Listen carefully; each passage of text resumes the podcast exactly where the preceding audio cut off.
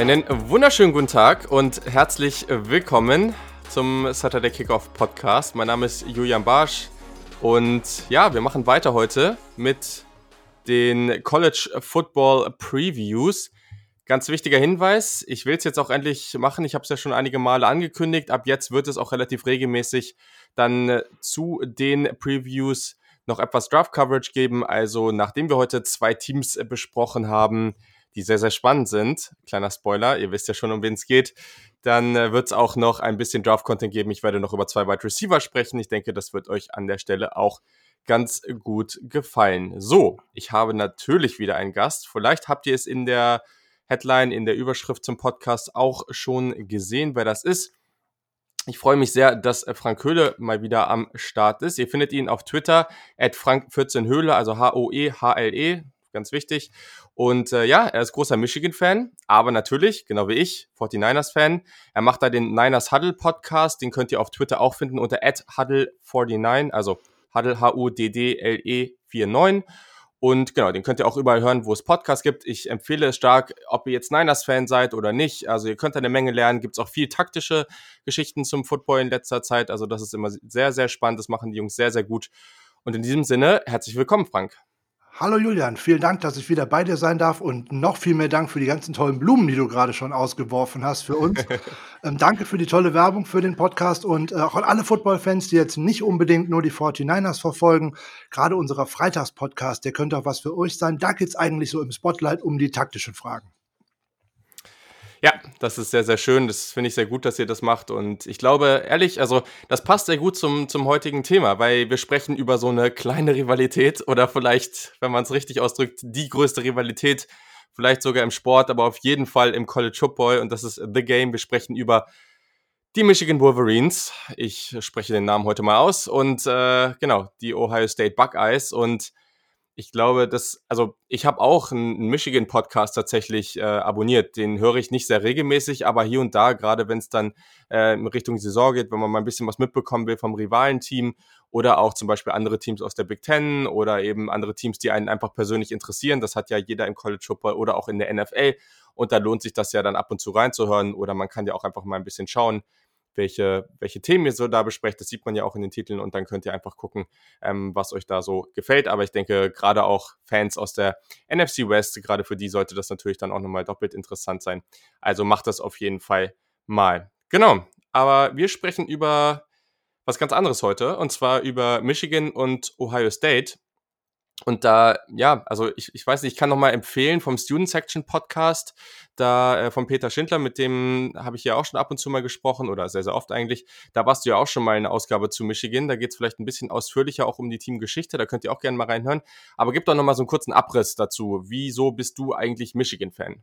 Ähm, es war eine USA-Reise 1993, die das Ganze mal ins Laufen gebracht hat. Ich habe äh, Football auch vorher schon ein wenig verfolgt, war noch recht spärlich so im deutschen Fernsehen und dergleichen, was man mitbekommen konnte und Internet und das lag ja alles noch in den Kinderschuhen.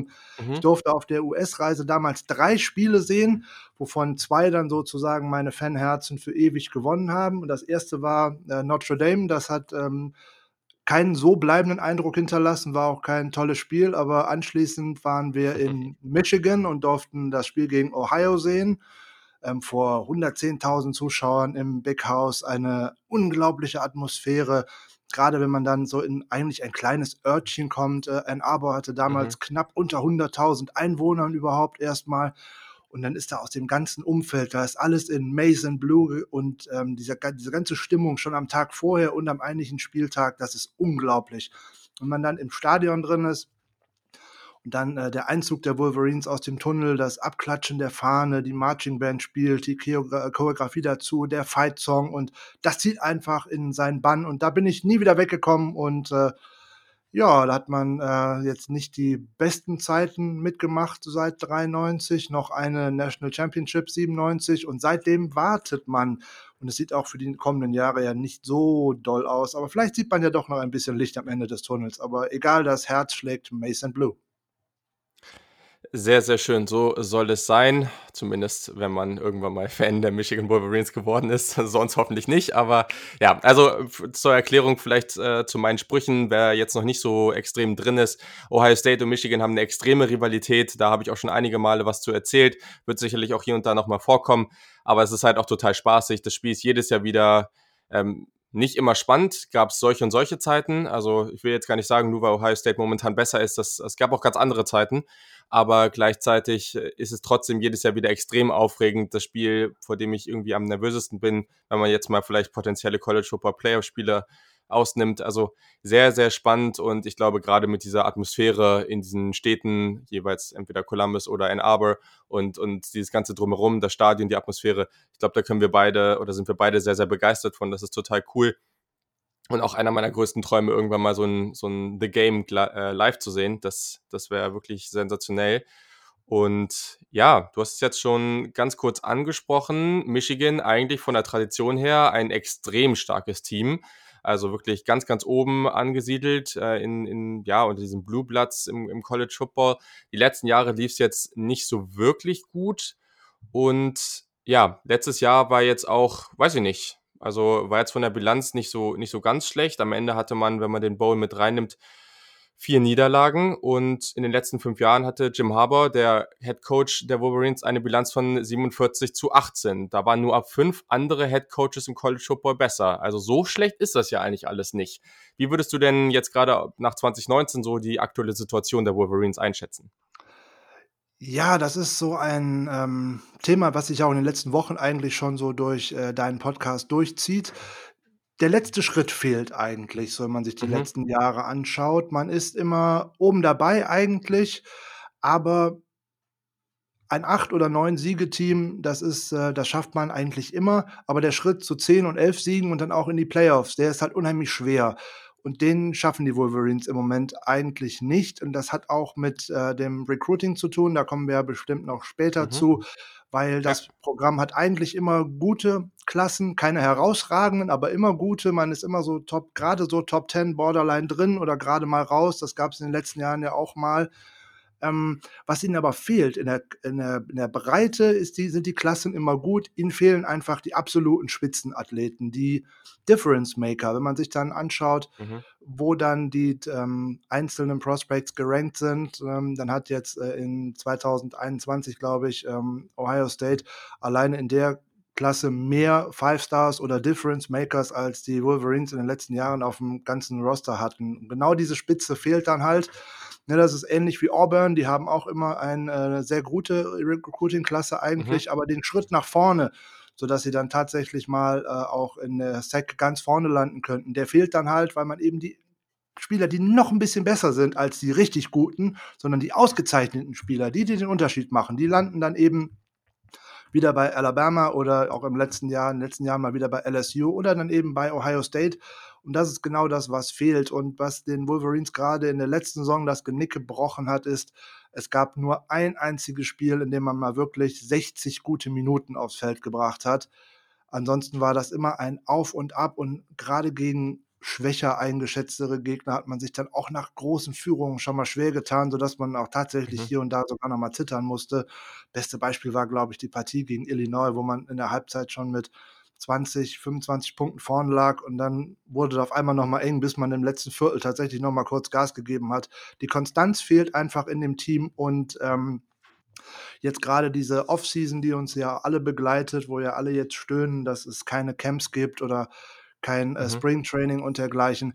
Das wird gerade der Wolverines Offense, glaube ich, sehr schaden, weil die hat eine gute Entwicklung genommen nach Mitte der letzten Saison und da hätte jetzt Josh Gettis im Spring äh, Training und dergleichen bestimmt einen guten Schritt nach vorne machen können, weil man da endlich auch mal von diesem Run Heavy ein wenig weggegangen ist, dass man endlich auch mal das Passing Game für sich entwickelt, äh, entdeckt hat und auch mal neue Spielzüge gesehen hat. Ähm, das ist auch der größte Kritikpunkt, den man an äh, John Harbour unter äh, Jim Harbour unterbringen muss.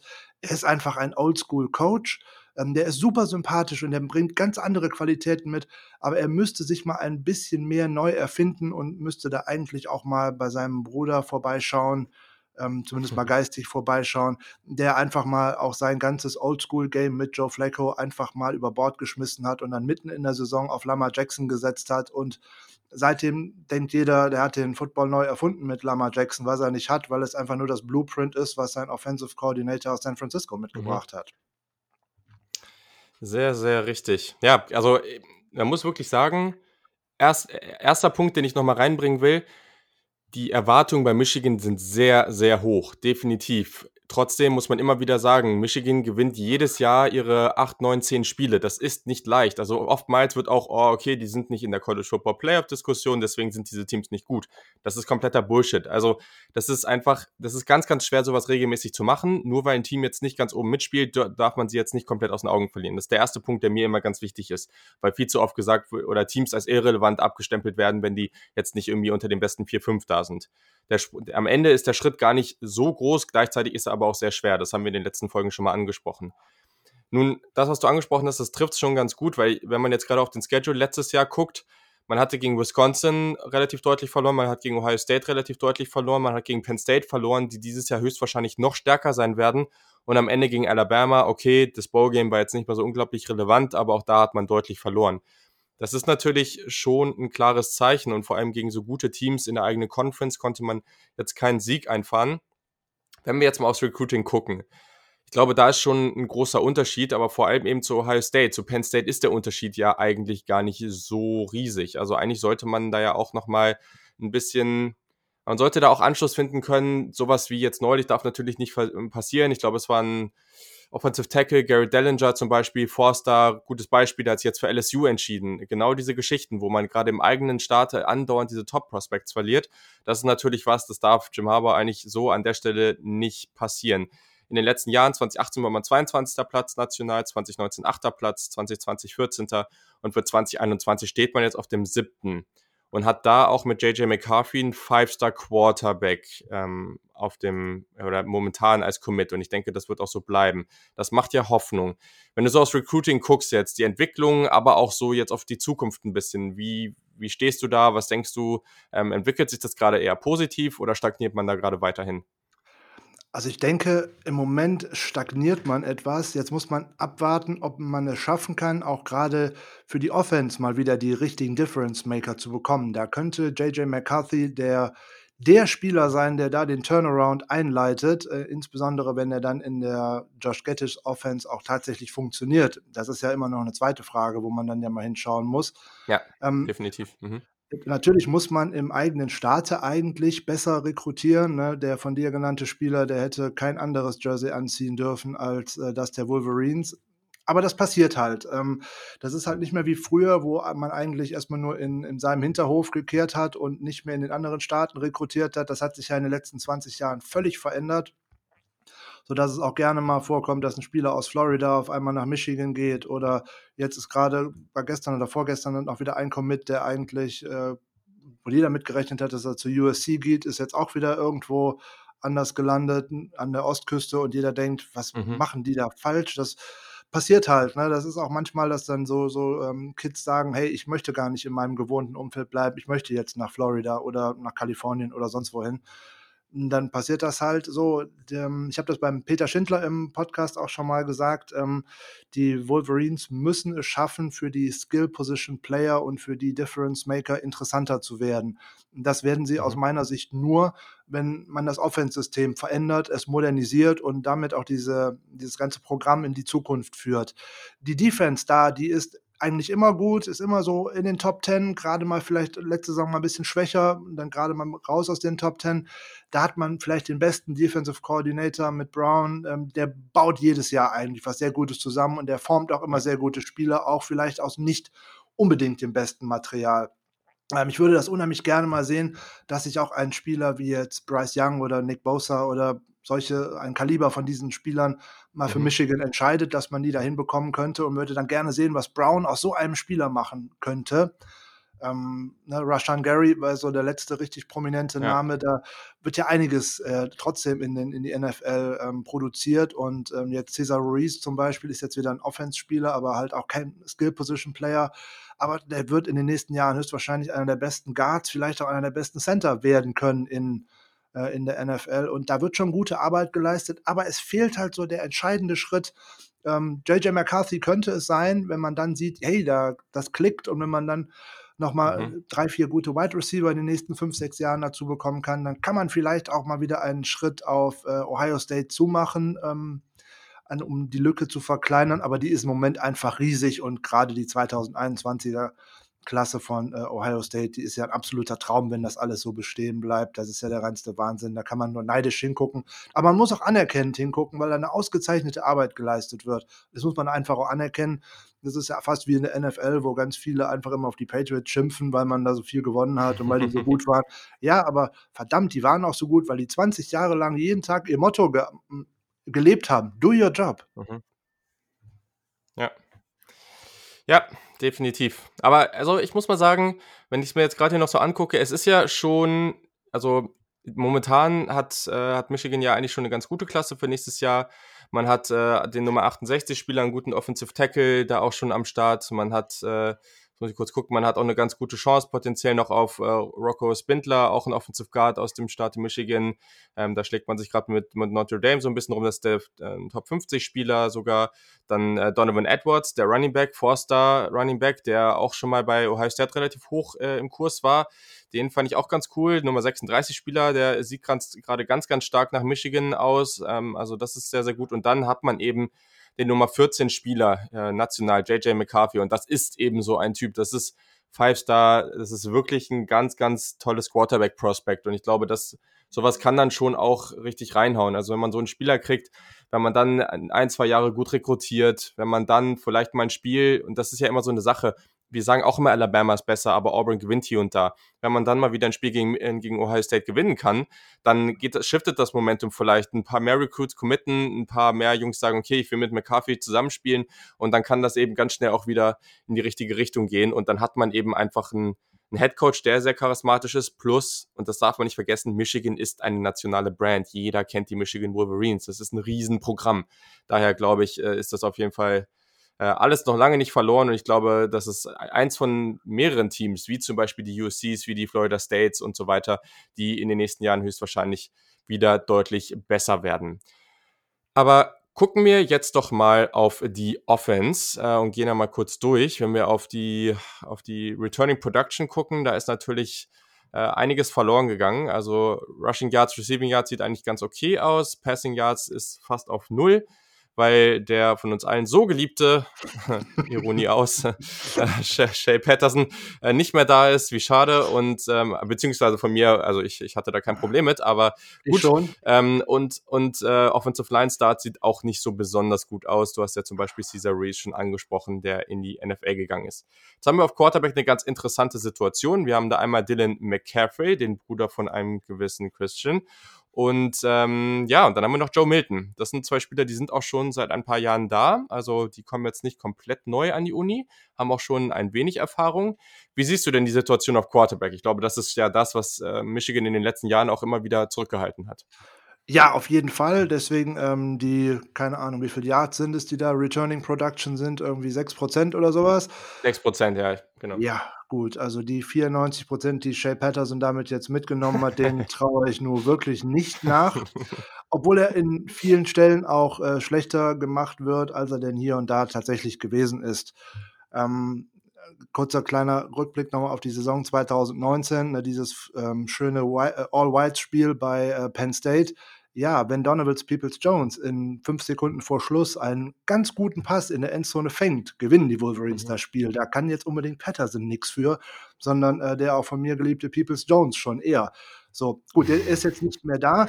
Ähm, das Problem, was ich in dem Quarterback-Room jetzt sehe, da sind ja eigentlich drei Jungs jetzt sozusagen drin, die eventuell in den Mix um den Starterposten drin sind. Das ist einmal Dylan McCaffrey, ähm, Joe Milton und auch Richard Freshman, Kate McNamara. Ich persönlich mhm. würde mich äh, sehr darüber freuen, wenn ähm, Jim Harbour mal über seinen Schatten springt und äh, der Zukunftsperspektive mal mehr einräumt als vielleicht dem kurzfristigen Erfolg, weil Dylan McCaffrey ist in seinem letzten Jahr, also großartig darauf setzen wird man nicht können. dann hätte ich lieber als Starter Joe Milton. Die sehe ich auch gar nicht so weit auseinander und insbesondere hat Milton im Gegensatz zu McCaffrey auch einen Hammerarm. Also der kann den Ball auch mal locker 60 Yards werfen. Das kann McCaffrey nicht so unbedingt. Mhm. Mir würde am besten noch gefallen, wenn Kate McNamara äh, relativ früh auch mal im zumindest mal in den Spielen reinkommt und man sehen kann, was er denn kann, ob er vielleicht tatsächlich auch äh, der ist, der mal zwei oder drei Jahre eventuell starten könnte. Gut, jetzt ist McCarthy schon im Anflug, den hat man ja auch schon im Hinterkopf. Es könnte ähm, da auch schon dran liegen, dass man dann vielleicht doch nochmal jetzt mit äh, McCaffrey gehen wird. Ich schätze Harbour halt wieder so ein, dass er auf Nummer sicher gehen wird, in Anführungszeichen. Und dann kommt McCaffrey. Gut, er hatte es ja eigentlich diese letzte Saison schon versucht, ihn reinzubringen.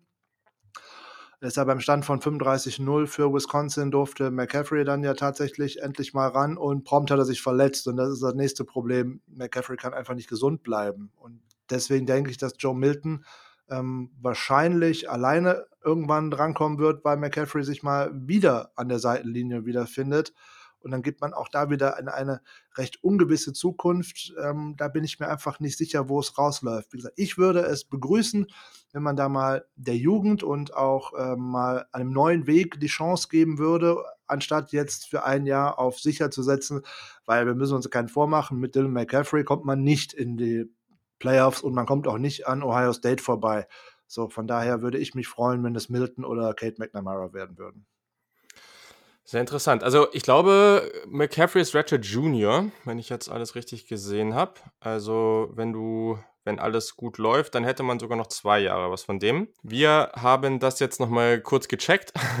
Das war tatsächlich schwieriger als gedacht. Manchmal gibt es so Informationen, die wollen nicht so richtig dastehen, beziehungsweise die Infos sind nicht da oder Seiten wurden noch nicht geupdatet vom letzten Jahr. Es scheint jetzt so zu sein, dass er Ratchet Jr. ist. Äh, genau. Nehmt das jetzt, äh, ja, stellt das nochmal in Frage und guckt in den nächsten Monaten nochmal, falls euch das interessiert. Aber das wäre dann so, dass wenn Dylan McCaffrey wirklich ein, ja, ein gutes Jahr spielen würde, und ich fand ihn eigentlich persönlich immer ganz spannend, auch so als Recruit damals fand ich ihn eigentlich ganz interessant. Ähm, wenn er das jetzt rumreißen könnte, dann hätte man natürlich eine sehr coole Situation, weil man praktisch ihn dieses Jahr und nächstes Jahr hätte und dann, also wenn er jetzt nicht so gespielt, dass er gleich in die NFL geht, aber davon gehe ich jetzt mal nicht aus, und dann und dann kommt JJ McCarthy nach seinem ersten Jahr, das er im College hatte, wo er noch mal sitzen kann, wenn er nicht schon besser ist. Und kann dann mit einem Jahr Erfa oder, ja, Erfahrung im Team, ähm, wo er zuschauen konnte, dann zum Starter werden. Aber du hast sicherlich recht. Ich glaube, Joe Milton ist schon jemand, der gerade so mit seinem Arm und sowas da schon noch mal ein bisschen mehr, ja, diese, die Athletik und auch einfach so dieses, dieses physische Talent mitbringt. Aber genau, ich glaube, für dich ist ja trotzdem dein Wunsch hat man ganz klar rausgehört und du hast jetzt gerade nicht so die Hoffnung, habe ich jetzt rausgehört, dass, dass, dass du denkst, man hat da jetzt einen Quarterback, mit dem man in den nächsten Jahren richtig oben angreifen kann. Ich kann es mir nicht vorstellen, man dürfte einen soliden Quarterback haben, auch in McCaffrey, mhm. gerade wenn er jetzt tatsächlich noch zwei Jahre spielen kann, obwohl das echt lustig ist, dass nirgendwo deutlich steht, wann man ihn denn geredshirtet hätte aber das spielt ja dann auch keine Rolle. Wenn er noch zwei Jahre spielen könnte, dann hat er natürlich auch noch Zeit zu lernen. Diese Saison ähm, wird auch für jeden Quarterback erstmal schwierig werden, glaube ich, bei den Wolverines, weil, wenn wir gleich uns mal die Offensive Line anschauen, da sind vier von fünf Startern weg. Und das darf man auch überhaupt mhm. nicht unterschätzen. Insbesondere, weil für den äh, Quarterback vielleicht mit der wichtigste Spieler dabei, eben auch mit Cesar Ruiz als Center auch nicht mehr da ist. Da geht man davon aus, dass ein Redshirt Freshman womöglich der neue Starting Center sein könnte. Da fehlt natürlich einiges an Erfahrung und vor allem auch an Eingespieltheit, weil das ist die Positionsgruppe, die, glaube ich, am meisten unter den nicht stattfindenden Trainings und dergleichen leidet. Ähm, da müssen die Abläufe stimmen, sonst würde es nicht funktionieren.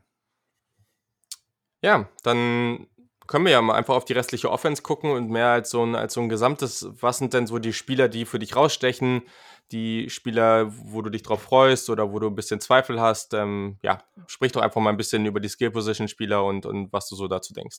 Ja, die beste Gruppe, die bei den Wolverines aufs Feld zurückkehren dürften, müssten die Running Backs sein. Ne? Man bekommt die beiden mhm. besten Runner von letztem Jahr zurück mit äh, dem letztjährigen Freshman äh, Zach Charbonnet, der eine sehr gute Saison gespielt hat, wie ich fand. Ähm, Hassan Haskins kehrt auch jedenfalls zurück. Beide zusammen haben äh, 1348 Rushing Yards zusammen erlaufen letztes mhm. Jahr. Das ist schon mal ein gutes ähm, Faustpfand, mit dem man reinbekommt.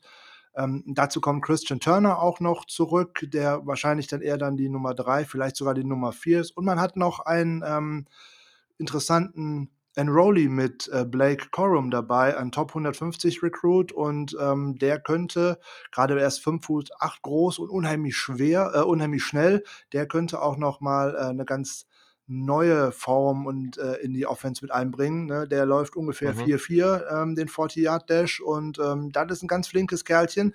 Und wenn man auch nicht außer äh, Acht lassen darf nach seiner äh, Suspension, die fürs ganze ja. letzte Jahr gegolten hat, kehrt äh, Chris Evans auch zurück und das hat sein Fehlen und auch die Erfahrungen, die durch sein Fehlen entstanden ist, ähm, das hat letztes Jahr wirklich äh, dem Running Back Core auch äh, wirklich geschadet und ähm, auch der könnte sich natürlich wieder in den Mix bringen. Der wird jetzt auch nochmal in Richtung NFL schauen und der wird sicherlich auch ein gutes Jahr spielen werden. der bringt auch noch die eine oder andere Fähigkeit mit, dass er hier und da auch nochmal einen Pass fangen kann. Das darf man auch nicht vergessen. Ja, der war super spannend, ne? Als ja. er angefangen hat bei Michigan, da hat er richtig Laune gemacht. Also, ja, der hat. den echt cool. Ähm, Charbonnet wird letzte Saison auch eigentlich nur so viel Spielzeit bekommen haben, eben weil äh, Evans nicht dabei war. Mhm. Und ähm, vor der letzten Saison war die äh, Euphorie um die Wolverines ja recht groß. Man ist in die, mit den äh, AP-Polls und dergleichen ja auch recht hoch in die Saison eingestiegen, obwohl die mhm. vor der Saison ohnehin immer recht fragwürdig sind. Ähm, aber das ist eine andere Geschichte.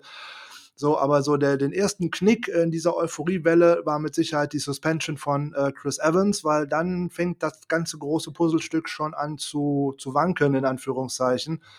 Ähm, das ist immer so ein, so ein Problem, wie das dann weitergeht. So in die, die Running Backs, da kann man äh, gut drauf aufbauen. Und ich denke auch die anderen Skill-Position-Player sind beileibe nicht schlecht. Ne? Jetzt ist ein Donovan Peoples Jones ja bei den Cleveland Browns gelandet, aber man hat ja auf dem Wide Receiver Core noch wirklich, wirklich gute Jungs. Ne? Ronnie Bell kommt zurück, äh, Nico Collins mhm. kommt noch für ein weiteres Jahr zurück. So, und selbst dahinter sind ganz spannende Spieler mit äh, AJ Henning oder auch Jill Jackson, äh, Mike äh, der höchstwahrscheinlich im, im Slot starten wird.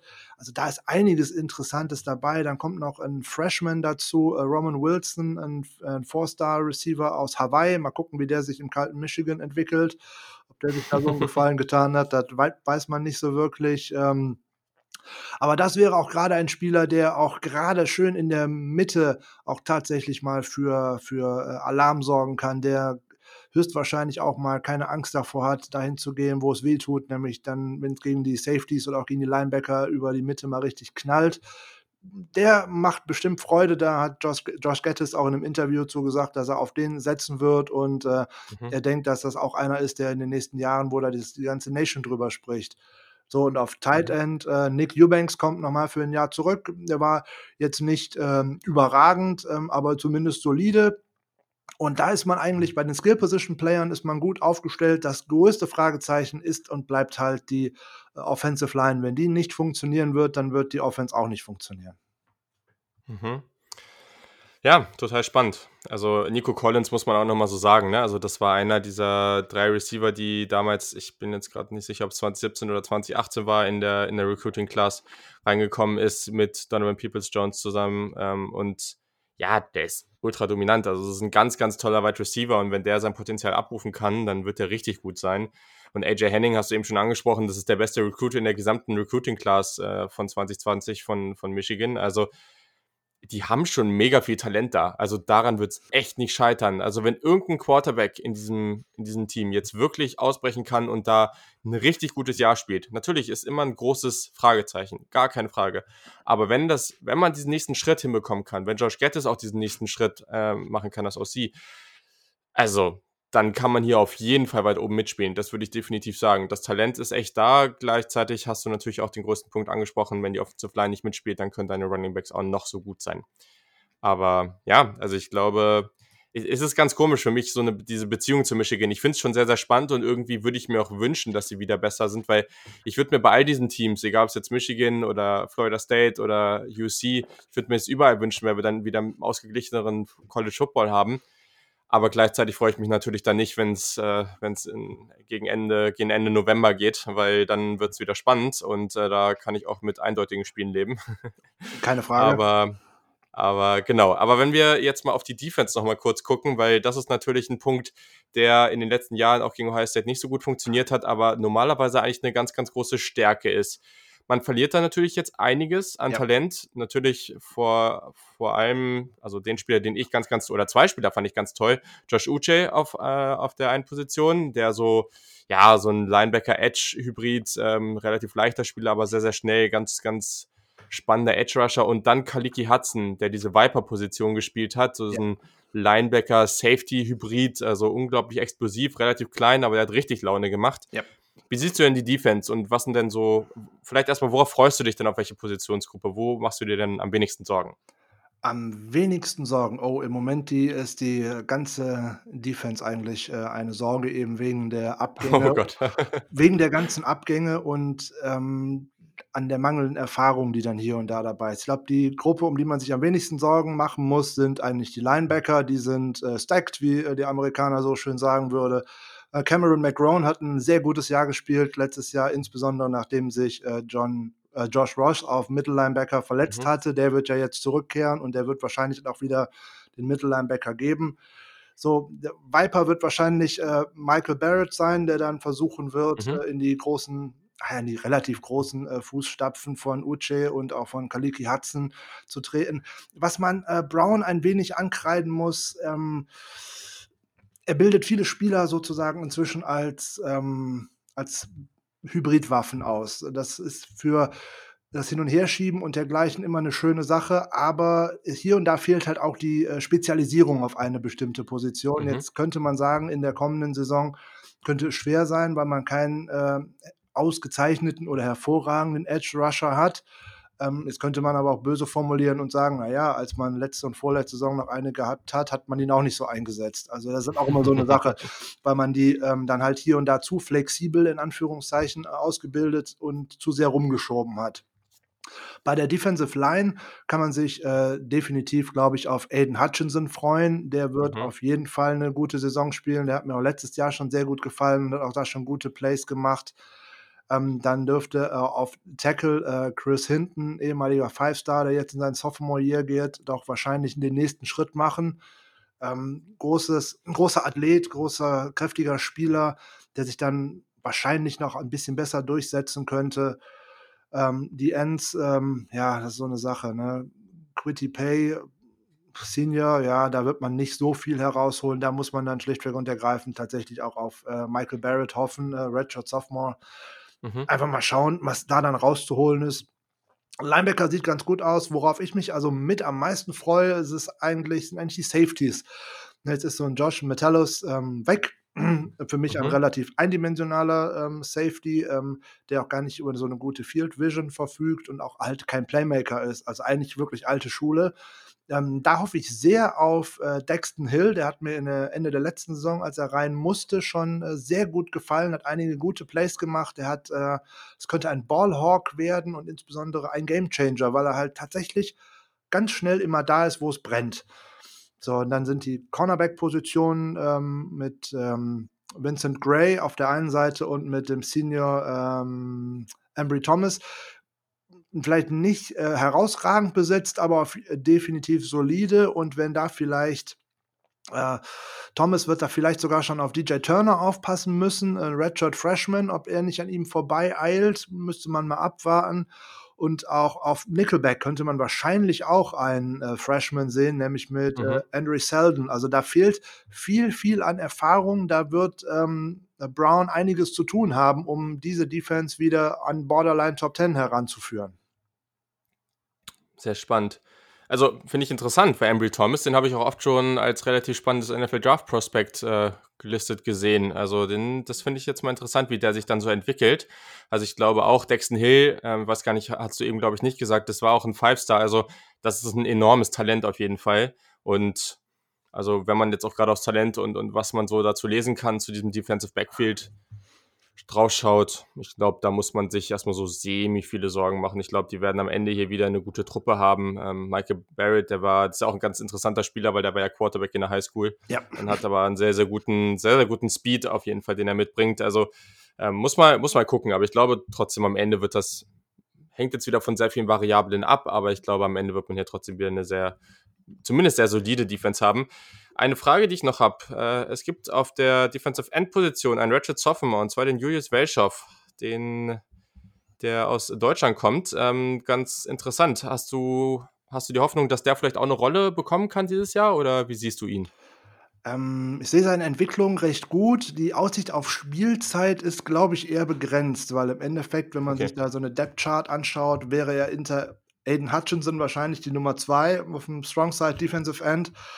Hui, also ob er an Hutchinson vorbeikommen kann, das glaube ich eher nicht, weil Hutchinson dürfte der Anker für diese Defense werden. Also das wird, dürfte für Julius Welchow wirklich schwierig sein. Vielleicht kann er auf der anderen Seite mal ähm, reinkommen, wenn auf dem Weak Side Defensive End was passiert. Da ist man noch mit dem Richard Jr., mit äh, Luigi Villain, da weiß ich gar nicht so genau, wie man den ausspricht, au- als zweites auf dem als Up, äh, Mhm. Backup von Pay nicht gut aufgestellt. Vielleicht ergibt sich da mal eine Möglichkeit und dann muss man, muss man schauen, ob er, wenn sich eine Chance mal ergibt, wenn Hutchinson mal ausfällt und wenn er dann mal den Schritt nach vorne machen kann und ein paar gute Plays machen kann. Man kann sich auch ganz schnell äh, festspielen. Ich denke, in der Defense wird dieses Jahr mehr gehen, um auch, dass Männer aus der zweiten Reihe nach vorne, den Schritt nach vorne machen, eben weil ähm, bei vielen die Erfahrung halt fehlt. Äh, es sind nur zwei Seniors in der, drei Seniors in der Offense, in der Defense wahrscheinlich am Start. Ähm, ja, da ist vieles möglich und da muss man halt schauen. Mhm. Ich glaube auch, äh, Weltschow wird auch dieses Problem haben, dass es eben jetzt kein Springtraining und dergleichen gegeben hat, weil da muss man den Spielern, die so aus äh, Europa und nicht aus den Staaten gekommen sind, leider auch immer wieder in, im Endeffekt ihre fehlende Football-Zeit, ne, in Mhm. Anführungszeichen, anrechnen, weil denen einfach die Snaps und die Erfahrung fehlt. Ne? Die haben das nicht seit dem Kindergarten eingeatmet. Das ist dann, Klar. dann wirklich schwierig, wenn diese Snaps aus dem Training halt fehlen. Klar, aber gleichzeitig muss man wirklich sehen, er ist jetzt in seinem dritten Jahr, ist Richard Sophomore, hat dann aber, also, ne, er hat jetzt auch das und zwei Jahre danach Ja. potenziell. Ich glaube, wenn er auf dem Level spielt, dann wird er die Chance haben, dort irgendwann mal zu starten. Er muss natürlich einfach auf dem Level spielen und dann mal gucken, was geht. Aber ich glaube, das wird ganz, ganz spannend und dann könnten wir da potenziell wirklich jemanden aus Deutschland sehen, der da bei einem Top-College wirklich eine entscheidende Rolle spielen kann. Mal gucken, wie das läuft. Bin ich gespannt drauf. Und gucken wir mal auf den Schedule. Das ist natürlich jetzt wieder interessant, weil der ist auch dieses Jahr nicht so unglaublich einfach. Also Auswärts- und Heimspiele kann man zwar betrachten, aber am Ende wissen wir auch noch nicht, wie wichtig das wirklich wird. Erstes Spiel dieses Jahr ist natürlich gleich auch schon nicht so einfach. At Washington. Washington momentan auch ein bisschen im Umbruch, aber trotzdem immer ein starkes Team. Man spielt in Woche 4 zu Hause gegen Wisconsin, gleich danach zu Hause gegen Penn State. Ganz, ganz schwerer Stretch. Ähm, zwei Wochen später at Minnesota und genau, dann natürlich in der letzten Woche am 28. November at Ohio State. Das ist kein leichter Schedule. Wenn du jetzt da mal so reinguckst, wie viele Siege hältst du denn dafür realistisch? Ja, ähm, da gibt's, glaube ich, äh, 2 Möglichkeiten. Die Frage wird, äh, hauptsächlich sein: Wie kommt man in die Saison hinein? Ähm, dann Mhm. startet man gut, äh, startet man vielleicht mit 'nem Auswärtssieg, ähm, bei den im Husky Stadium in Seattle, was, ähm, nicht ausgeschlossen ist. 'N neuer Headcoach am Start, neuer Quarterback am Mhm. Start. Ähm, also, die sind halt auch im Umbruch. So, Ja. Ball State und Arkansas müsste man schlagen, so, und dann müsste man zu Hause auch wenn man mit 3 Siegen in die Saison geht, könnte man sicherlich auch Wisconsin schlagen. Bekommt für mich das erste interessante Spiel gegen Penn State zu Hause. Ähm, das dürfte ein Mhm. sehr, sehr schwerer Gegner werden. Ähm, die machen auch eine hervorragende Arbeit. Boah, da hat man vielleicht den Vorteil, dass man, ähm, zu Hause spielt und dann ist halt die Frage, ne, wenn man nicht mit 4 Siegen bis dahin gekommen bin, dann boah, dann ha habe ich 'n gutes Gefühl. So, geht halt von Anfang Mhm. an schief, ne? Man nimmt schon aus, äh, Washington die erste Niederlage mit, dann wird das 'ne harte Saison. Da muss man vielleicht sogar nur mit, äh, 7, vielleicht auch nur mit 8 Siegen rechnen. Startet man wirklich gut, kann man vielleicht mit einer, vielleicht mit 2 Niederlagen bis zu Ohio State kommen. Und, ähm, dass man in Ohio höchstwahrscheinlich nichts holen wird, das, äh na ja, gut, da verrate ich jetzt wahrscheinlich nicht unbedingt, äh, die Lottozahlen mit. Da bräuchten Mhm. die Wolverines einen 150% Tag und dazu müsste bei Ohio dann noch 'n bisschen was schieflaufen. So, Mhm. ähm, die allein diese 150% ähm, halte ich im Moment für ausgeschlossen, weil ich hatte ja ein im Eingang schon mal gesagt, ähm, man hat 2019 nur ein wirklich gutes Spiel über 60 Minuten hinbekommen und das war das zu Hause gegen Notre Dame.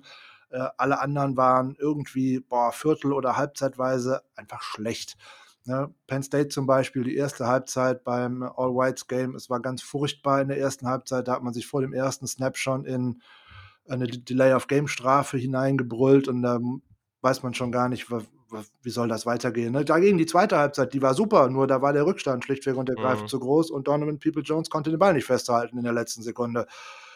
Ja, so, wie gesagt, ich glaube, es kann in beide Richtungen gehen. Das kann ähm, zu einem richtig tollen äh, The Game werden, wenn die Wolverines eine gute Saison spielen und einen guten Start hinlegen und dann auch ähm, halt einfach diesen Spirit, der sich entwickeln kann, mitnehmen. Ne? Wenn die Offense von Anfang an relativ gut funktioniert.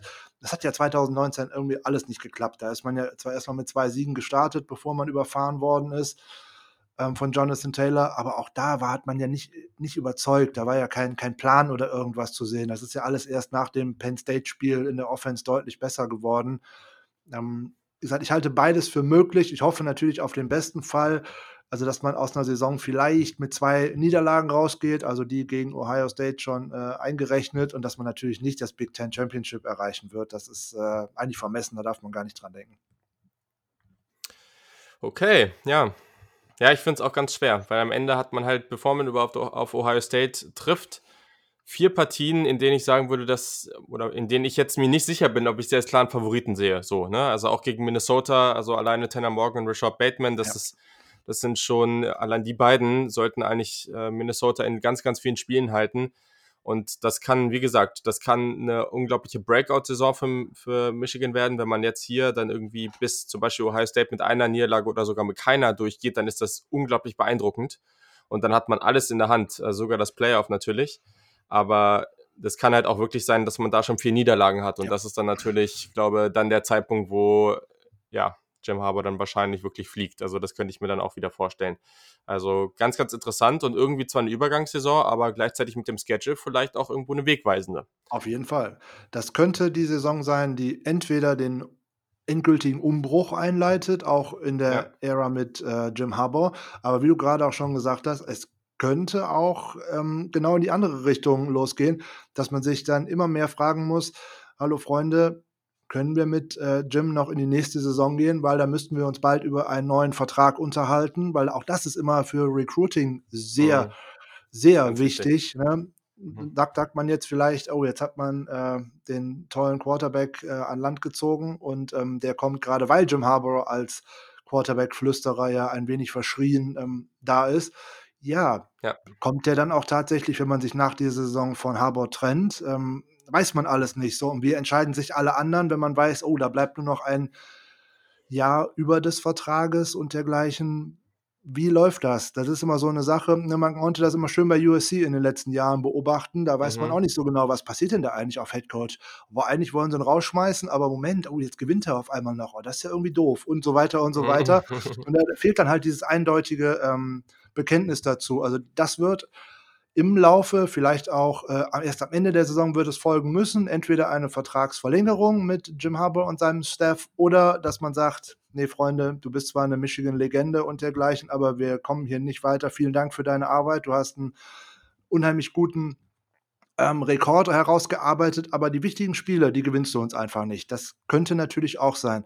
So, mein Wunsch mhm. für diese Saison wäre, man äh, präsentiert sich wirklich gut, man entwickelt die, die Offense vor allem weiter dann wäre man auf dem richtigen Weg. So, und wenn man dann äh, auch ähm, natürlich in Columbus verliert, wovon ich fest ausgehe, ähm, das ist die Frage immer, wie man verliert. Ne? Geht man mit hängenden Köpfen und hängenden Schultern in so ein Spiel, weil ich weiß, ich kann da sowieso nicht gewinnen? Oder verkaufe ich mich da auch einfach gut und äh, liefere da auch ab? Ne? Wenn ich dann mit, keine Ahnung, 15 Punkten verliere, ist das okay, es dürfen nicht wieder 30 werden. Das ist so der mhm. Unterschied. Und was ich auf gar keinen Fall mehr sehen möchte, und das kreide ich Jim Harbour und seinem Staff auch richtig an, das sind diese beiden letzten Bowl-Games.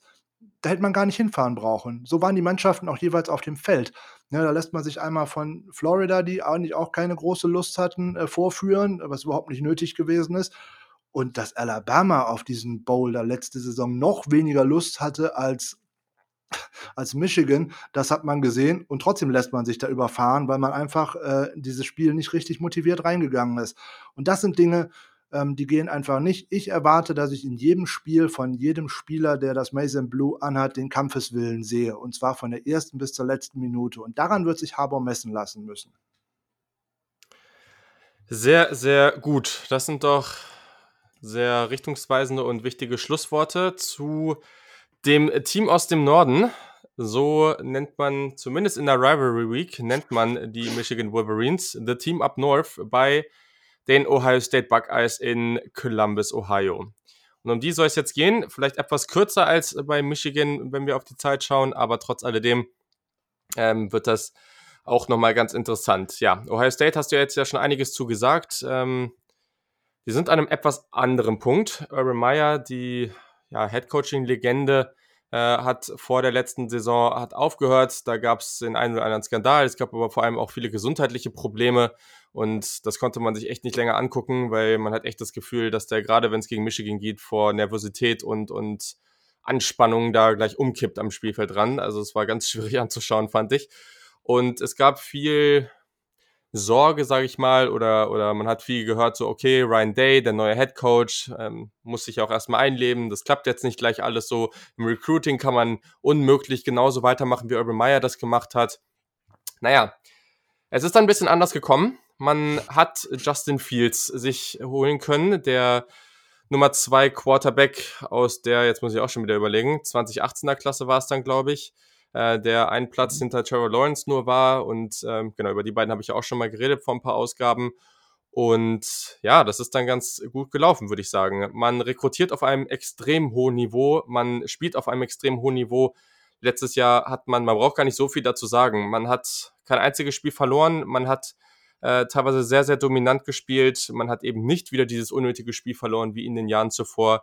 Gegen Michigan hat man 56 zu 27 gewonnen und stand dann im College Football Playoff gegen Clemson dort. Sehr, sehr schwere Aufgabe. Und das war, das hat gezeigt, wie gut diese Teams eigentlich sind. Das war ein Spiel auf extrem hohem Niveau. Das war ganz, ganz knapp. Man lag tatsächlich 16 zu 0 vorne und dann ja, hat Trevor Lawrence mal den Laden angeschmissen und richtig losgelegt. Am Ende hatte man es doch selber eigentlich in der eigenen Hand. Und dann ja, gab es ein Missverständnis zwischen Chris Olave und Justin Fields und es gab die Interception und die hat den, den Sieg für Clemson eingetütet. Es war ganz, ganz knapp, ähm, aber trotzdem am Ende eine sehr, sehr erfolgreiche Saison. Der Standard und die Erwartungen sind natürlich andere. Man will Championships gewinnen, ganz, ganz klar. Wenn du jetzt auf 2019 zurückguckst ähm, und jetzt ja so ein bisschen den aktuellen Status von Ohio State, wo, wo siehst du die und, und wie sind so deine Gedanken? Also eine absolut beeindruckende Saison 2019 muss man auch aus dem Blickwinkel aus von Ann Arbor aus wirklich anerkennen. Gerade, ich glaube auch bei äh, den Buckeyes selber hat man mit einer so überragenden Saison von Justin Fields eigentlich nicht gerechnet. Ne, 3300 ja. Yards, fast 41 Touchdowns, nur drei Interceptions. Boah, also wirklich Hut ab. Ähm, auch immer gut auf den Füßen, hat auch noch einiges an Rushing Yards rausgeholt. Das Wide Receiver Core eigentlich mit seinem besten Ziel mit KJ Hill, den er leider jetzt an die NFL verloren hat, in der Breite hervorragend aufgestellt. Ne, ob es jetzt äh, Chris Olave ist, äh, Benjamin Victor, Garrett Wilson, Austin Mack, ne, selbst J.K. Dobbins hat äh, einiges an Receptions bekommen. Ähm, mhm. ne, ganz oben ähm, Olave mit zwölf Touchdowns. Was ihnen im Endeffekt so wirklich gefehlt hat, ist so ein absoluter Nummer 1 Wide Receiver, fand ich. So einer, der dann wirklich mal 1200, keine Ahnung, 1400 Yards macht und äh, der auf jeden Fall immer dieser Go-To-Guy ist. Das ist das Einzige, was mir in dieser wirklich sehr gut ausbalancierten Offense äh, gefehlt hat. Dann wird man jetzt äh, schauen müssen, wie die Offense den ein oder anderen Abgang ähm, verkraftet. Ne? Wie gesagt, KJ Hill ist nicht mehr da und dann natürlich J.K. Dobbins mit 2000 äh, Rushing Yards. Also das muss man ja auch erstmal erlaufen. Da wird man auch gucken müssen, ähm, wer wird denn da jetzt sein, sein Erbe werden. Es wird wahrscheinlich nicht äh, Master Teague werden, sondern ähm, der Transfer, dessen Name mir gerade nicht einfällt. Trey Sermon. Genau, danke. Das der wird wahrscheinlich starten, könnte ich mir vorstellen. Und dann wird die Maschine einfach wieder laufen, weil auch gerade Ryan Day ähm, auch noch wieder den ein oder anderen neuen Gedanken mit ins Offense-System hineingebracht mhm. hat. Und äh, da auch äh, die Spread noch mal wieder ein bisschen mehr verfeinert hat, noch ein paar andere Spielzüge mit draufgebracht hat, im Gegensatz zu seinem äh, Vorgänger. Und ähm, da kann man einfach auch als neutraler Fan dann sagen, so sehr ein Wolverine neutral sein kann, sagen, sich ein äh, Spiel der Buckeyes anzuschauen, macht auch wirklich Spaß. Äh, keine Frage. Gerade das Spiel bei äh, Penn State, ich habe es mir die Tage noch mal im, im Real Life äh, angeschaut. Es ist toll anzusehen, was da sowohl offensiv als auch defensiv gemacht wurde. Und ich denke, gerade in die Secondary, die ja ohnehin immer recht gut ist bei den Buckeyes, hat letztes Jahr auch nochmal einen deutlichen Schritt nach vorne gemacht, wo man dann vielleicht auch ein bisschen den äh, NFL-Einfluss sieht. Ne, da ist ja ähm, Hefland neuer als neuer Defensive Backs Coach oder so als Co sogar Co-Offensive Dinator gekommen. Ich bin mir nicht sicher, was er jetzt genau ist, bei. Mhm. was er bei den Buckeyes für eine Position bekleidet. Aber da hat man ja auch noch mal gesehen, dass sich die Coverage ein bisschen verändert hat und dass man da noch sicherer steht als vorher. Also da kann man eigentlich nur, wie gesagt, Chapeau, den äh, sprichwörtlichen Hut ziehen und sagen, hui, also das Team ist wirklich auf dem Wege, äh, mal eine nationale Meisterschaft zu holen, ähm, was für den ganzen College-Football-Bereich sicherlich auch wirklich schön wäre, wenn so ein Titel auch mal wieder in den Norden in Anführungszeichen geht und dass es nicht immer nur Alabama, LSU und alles so sacklastig ist, wenn es da so weitergeht. Also ich, ich erwarte viel von den ähm, Buckeyes in 2019 und könnte mir auch äh, wirklich vorstellen, dass dort erneut bis in die Playoffs eine Saison ohne Niederlage herausspringen könnte. Ja, sehr, sehr spannend. Und gerade der Punkt, den du eben angesprochen hast, ich finde es halt interessant, ob man, weil Ohio State ja gerade bei den Receivern eigentlich auch immer schon so war, dass sie sehr, sehr spezifische Rollen für die designt haben. Ähm, und deswegen war es ja teilweise auch so schwierig, zum Beispiel bei dem Michael Thomas oder auch bei anderen Jungs wirklich zu sehen, ob die wirklich es war schwierig zu sehen, ob sie wirklich diese komplette NFL-Rolle annehmen können, was bei Michael Thomas gut funktioniert hat, aber bei einem Paris Campbell zum Beispiel, das ist sicherlich noch offen, aber das war natürlich auch eine sehr, sehr spezifische Rolle, die er bei Ohio State hatte. Das wird jetzt vor allem interessant sein, wenn wir aufs Recruiting gucken, wie das ja in den nächsten Jahren sich so entwickelt, weil da spreche ich vor allem die letzte Draft-Class an. Also wenn wir kurz gucken, 2018 war man zweiter Platz, 2019 war man 14. Platz. Durchschnittlich vom Recruiting Average, also, also von, von dem Score, den die einzelnen Recruits haben, war man aber Top 5. Man hatte nur eine sehr kleine Klasse. Mhm. 2020 war man Platz 5 und 2021 ist man momentan sehr, sehr deutlich auf Platz 1. Und letztes Jahr hat man vier Wide Receiver in der Top 100 bekommen. Also das sind vier, ich glaube, vier der besten 15 Wide Receiver in der Nation hat man bekommen. Unter anderem Julian Benjamin, der Nummer 1 Receiver äh, in, der, in der 2020er Recruiting Class aus Pennsylvania. Und das ist halt interessant, ne? weil langsam kommt man jetzt auch wirklich an solche extremen Talente. Ne? Also auch in Garrett Wilson wird da ja, glaube ich, ganz, ganz spannend. Der war ja, glaube ich, der Nummer 2 Receiver oder so in seiner Draft-Class das Jahr davor, äh, Draft-Class, Recruiting-Class das Jahr davor. So, das ist ganz interessant. Dieses Jahr hat man schon wieder, momentan sieht es wieder so aus, als ob man den Nummer 1 Receiver kriegt, das, aber das ist noch alles offen. Emeka Ekbuka aus Washington. Also, das ist ganz, ganz interessant und da wird man auch wieder sehen, ne, ob die dann weiterhin solche sehr spezifischen Rollen bekommen oder die wirklich diese klassische Nummer 1 Rolle bekommen. Also ich weiß nicht, äh, wie sich das so entwickeln wird, aber am Ende läuft es für die Offense ja dann trotzdem ganz gut und ja, also ich weiß gar nicht, wir müssen eigentlich gar nicht mehr so extrem viel zum Recruiting sagen, aber wenn du da so drauf guckst, ähm, ja, was, was bedeutet das vielleicht auch für Ohio State jetzt? Weil auf der einen Seite kann das ja, äh, ist das natürlich sehr, sehr gut, aber gleichzeitig ja, sind die Erwartungen dadurch auch deutlich höher.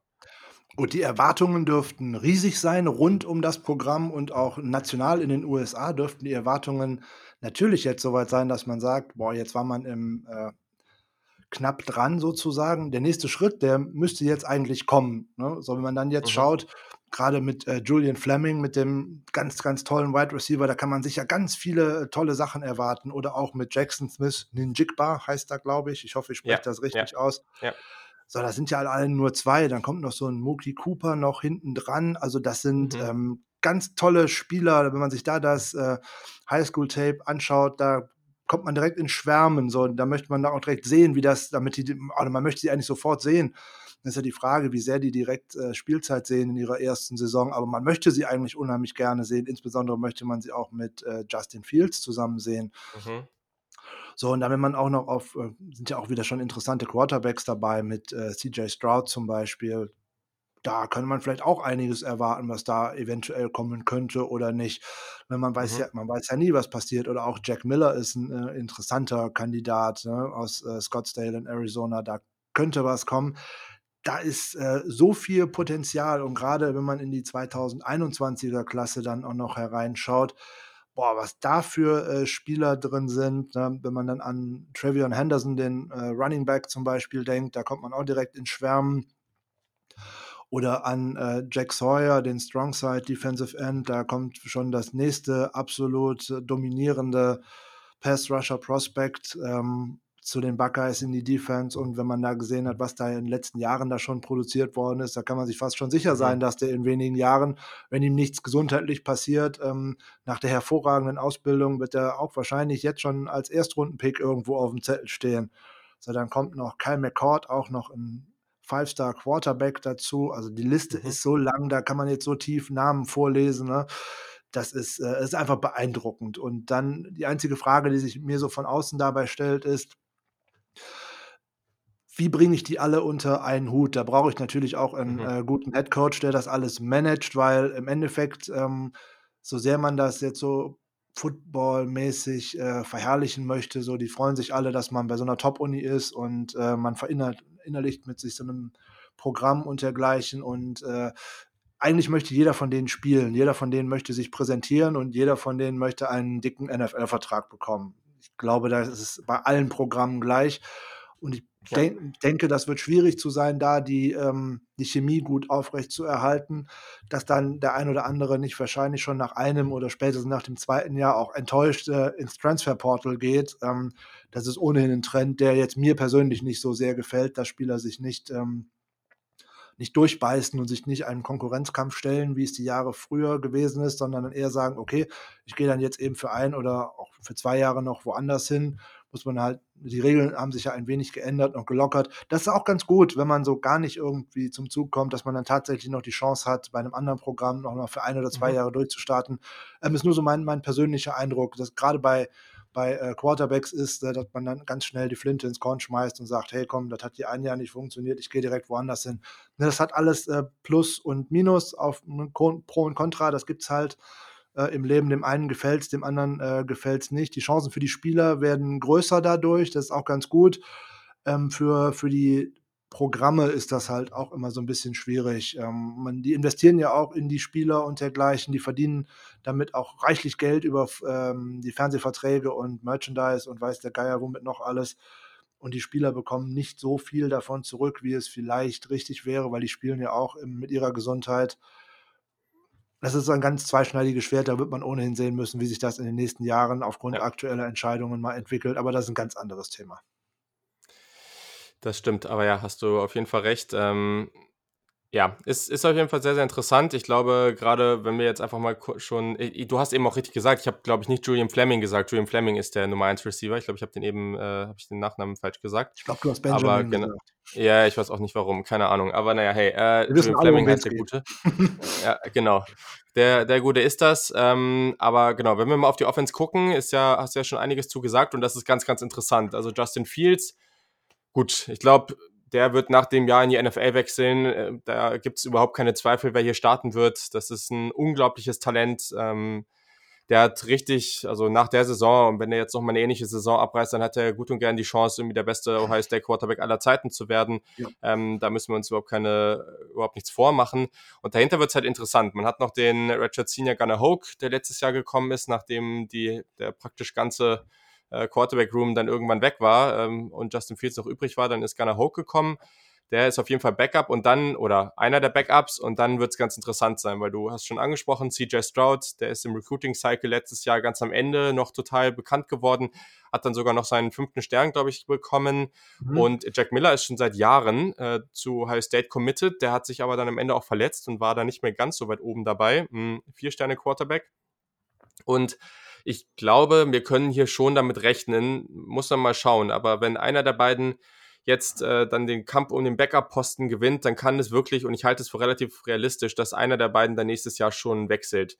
Was man ja auch einfach so sehen muss, Justin Fields geht dieses Jahr, okay, danach hat man ein, zwei Jahre potenziell, die man starten kann. Ähm, aber Kyle McCord kommt halt auch schon wieder und das ja. ist auch ein Top 25 Spieler. Ne? Also das ist ein extremes Talent auf jeden Fall. Ähm, und ja, das ist natürlich eine ganz schwierige Situation. Ähm, anderes Thema, aber wie gesagt, man kann damit rechnen, dass einer der beiden dann das Team ver äh, verlässt. Und bei den Running Backs auch ganz spannend. Ich glaube auch, dass Trey Salmon starten wird, aber J.K. Dobbins war nun mal ein extremes Talent. Der war der erste Ohio State Running Back ever, der über 2000 Yards gelaufen ist. Unglaubliche Saison gespielt hinter einer ganz, ganz tollen Offensive Line. Ähm, ja, also ich, ja, ich glaube, es, es wird wieder eine hervorragende Offense, da müssen wir uns nichts vormachen. Ähm, Offensive Line wird äh, vielleicht einer der besten im gesamten Land sein. Auf Wide Receiver ist man wieder tief. welche Namen, die du vielleicht noch nicht jetzt eben genannt hast, stechen denn für dich noch so raus, die wir jetzt noch mal kurz erwähnen müssten? Ähm, ja, so ein Marcus Crowley, der noch hinten dran steht, wäre vielleicht auch interessant bei den, äh, Running Back und, äh, wenn ich mich an Steel Chambers noch erinnere, der hat Mhm. mir ganz gut gefallen. Ähm, da hat das ist vielleicht sogar das größte Fragezeichen in der ganzen Offense. Was passiert Definitiv. was passiert jetzt auf Running Back, wenn man jetzt davon mal ausgeht, Trey Sermon startet? Was ist dahinter, ne? Master T kommt von 'ner schweren Achillessehnenverletzung zurück und die beiden anderen hatten äh, schwere auch relativ schwere Knieverletzungen. Da weiß man auch nicht, wo die Seite da so hingeht. Mhm. Ähm, das könnte ein Schwachpunkt werden, aber da ist natürlich auf auf Jammern auf hohem Niveau eigentlich schon so. Da wird man eine eine Regression sehen, alleine weil man dieses Ausnahmetalent Dobbins halt nicht mehr hat, aber die Produktion wird mit Sicherheit wieder hoch sein. So, wenn man jetzt dr 3 Rusher hat, die vielleicht alle 800 Yards haben, so ungefähr, ne, dann kommt man da auch wieder in diese Region. Da wird wahrscheinlich Trey Also, Sermon äh jetzt nicht unbedingt, äh, Dobbins auffa auffangen und da auch 2.000 Yards erlaufen. Das kann ich mir nicht vorstellen. Aber in die Ne, Richtung wird aber schon also gehen. vielleicht vielleicht noch vielleicht noch einen Punkt dazu ganz kurz, weil in vielen Ohio State Podcasts in letzter Zeit haben die echt konstant über dieses Running Back Problem in Anführungszeichen geredet. Ja, nicht Und ich kann das Problem. überhaupt nicht nachvollziehen. Also, das Problem war, dass man in der letzten Recruiting-Klasse halt keinen guten signen konnte. Das war 'n ganz großes Thema. Man war eigentlich lange an Bijan Robinson dran. Auf einmal, wie aus dem Nichts, hat er dich hat er sich dann für Texas entschieden. Da war irgendwie auch 'ne Geschichte in seiner Familie und was weiß ich nicht alles. Ja. Aber am Ende, Trey Sermon ist 'n unglaublich talentierter Running Back. Ich glaube, dass wir den am Ende deutlich, deutlich besser sehen werden als als oder viele werden ihn auch einfach kennen, die ihn jetzt noch nicht kennen. Ich glaube, das ist 'n relativ großes Talent. Und dann muss man einfach sehen also, das sind immer noch sehr, sehr talentierte Spieler. Du hast mit Justin Fields noch 'n weiteren Running Threat auf Quarterback und dann ist diese Offensive Line brutal gut. Ja. Also, ich mache mir ehrlich gesagt gar keine Sorgen um die ganze Geschichte. Wer denn da im Endeffekt läuft, ist dann egal. Das wird Ja. vielleicht auch eher ein Committee sein, was man ja dann grade Mhm. mit, äh, Dobbins eben nicht brauchte. Das wollte ich ja vorhin eigentlich sagen. Wenn ich das jetzt auf 2, 3 Spieler aufteile, dann wird da eine ähnliche Ja. Produktion bei rumkommen. Wie gesagt, ich glaube nicht, dass Sermon auch, ähm, 2.000 Yards erläuft, aber wenn 3 Nö. Spieler zusammen 2.000 Yards oder 1.800 Yards erlaufen, dann steht's um Ohio State da nicht schlecht. Das ist Jammern auf ganz hohem Niveau. Wenn man sagt, das ist vielleicht das einzige Fragezeichen, was die Offense abbildet, okay, damit würde ich ja das wird man ja sofort nehmen. Also, wenn das 'n Fragezeichen ist, Ja. alles klar, mache ich sofort 'n Haken dran. Ja, wer hinter einer guten, äh, Offensive Line läuft, die, äh, grade im College auch, äh, dramatisch wichtig ist und wer vor allem ein gutes Scheme hat, das ist gar keine Frage, dass die Offense das hat, da wird das schon funktionieren. Und dass da auch keine 0815 Leute von der Straße rumlaufen, um da das Scheme zu machen. Das sind alles tolle Spieler, die sind alle mal hoch recruited gewesen und die haben alle auch Talent. Die Frage ist, wie sehr man das Talent auf die Straße bekommt. Sehr, sehr richtig. 'N paar weitere Namen, die man noch erwähnen muss, ähm, Offensive Line, die ist auch gespickt mit 4 und 5 Stars auf jeden Fall. Ganz, ganz viel Talent da. Ähm, gibt's auch viele, die wir nächstes Jahr potenziell im NFL Draft sehen könnten. Wyatt Davis muss man da wahrscheinlich nennen, den Guard, äh, einer der 2, 3 besten Guards im gesamten College Football, brutal gut. Bei den Wide Receivern hast du schon 'n paar angesprochen. Auf jeden Fall Chris Olave, de über den werde ich in den nächsten Ausgaben auf jeden Fall auch noch mal sprechen. Das ist auch 'n ganz, ganz interessanter Junge, ähm, und das vielleicht vielleicht mache ich den auch noch nachher, mal gucken. Habe mich noch nicht ganz entschieden, wen ich am Ende von dieser Folge ähm, zu wem ich am Ende dieser Folge was sage, aber vielleicht mache ich das nachher. Das passt vielleicht dann auch ganz gut an der Stelle. Ähm, ganz, ganz spannender Spieler, hört ihr dann später noch was zu. Und, äh, Garrett Wilson, richtig, richtig gut. Der könnte Ja. potenziell auch im Slot aufgestellt werden. Das hört man jetzt auch immer wieder. Und dann hast du's eben schon genannt, Julian Fleming, der Wide Receiver, der Freshman, der ist relativ bullig, relativ groß. Und dann hat man mit Jackson Smith 'n Jigba jemanden, der am Ende auch noch seinen 5. Stern bekommen hat. Und das ist wirklich jemand, der der ist unglaublich weit für sein Alter. Ein hervorragender Route Runner, schon als als ganz junger Spieler. Also, das wird ganz, ganz spannend sein und man ist auf dieser Position auch wieder tief, genau wie auf Tight End. Auch hier ist man tief besetzt. Da muss man sich, glaube ich, gar keine Sorgen machen, dass diese Offense oder die Offense wird hier nicht das Problem sein. Ich glaube, da da sind wir uns einig. Aber wenn wir noch mal kurz auf die Defense wechseln. Man hat 'nen neuen Defensive Coordinator. Der von dir schon angesprochene Jeff Hafley ist ja weiter. Der ist jetzt, äh, Head Coach von Boston College und Kerry Coombs ist wieder zurück. Der war ja schon mal Defensive Backs Coach. Dann ist er ein wenig bei den Tennessee Titans in der NFL untergekommen. Und jetzt ist er Defensive Coordinator. Und das ist schon ganz spannend. Der ist 'n sehr, sehr intensiver Typ. Äh, der ist auch im Recruiting schon sehr, sehr gut unterwegs. Das macht auf jeden Fall Laune, dem zuzugucken.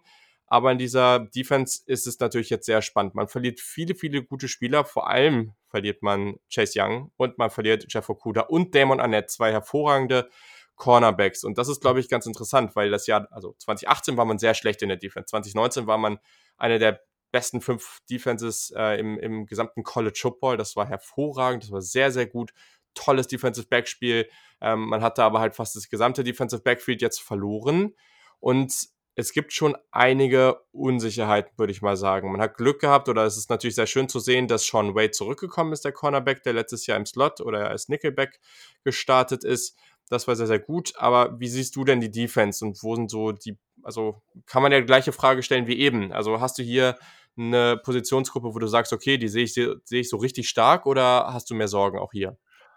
Also Sorgen habe ich jetzt nicht direkt, äh, was die Defense anbelangt. Das ist ähnlich Klagen auf hohem Niveau, jetzt wie bei den Running Backs in der Offense. Ähm, man wird natürlich schauen müssen, wie man äh, die tolle Produktion auf Cornerback ähm, ersetzt. Ne, da sind natürlich zwei absolut tolle Jungs äh, in die NFL gegangen, die auch dort äh, höchstwahrscheinlich direkt starten werden in ihren neuen oder bei ihren neuen Clubs. Und da muss man halt schauen, wie fängt man das jetzt auf, wenn ähm, meine absoluten Starter nicht mehr da sind. Wie du schon gesagt hast, Sean Wade wird wahrscheinlich der eine sein.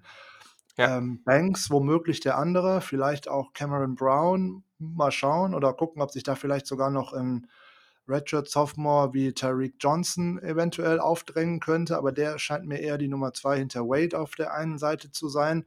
Müsste man mal schauen, in welche Richtung das geht.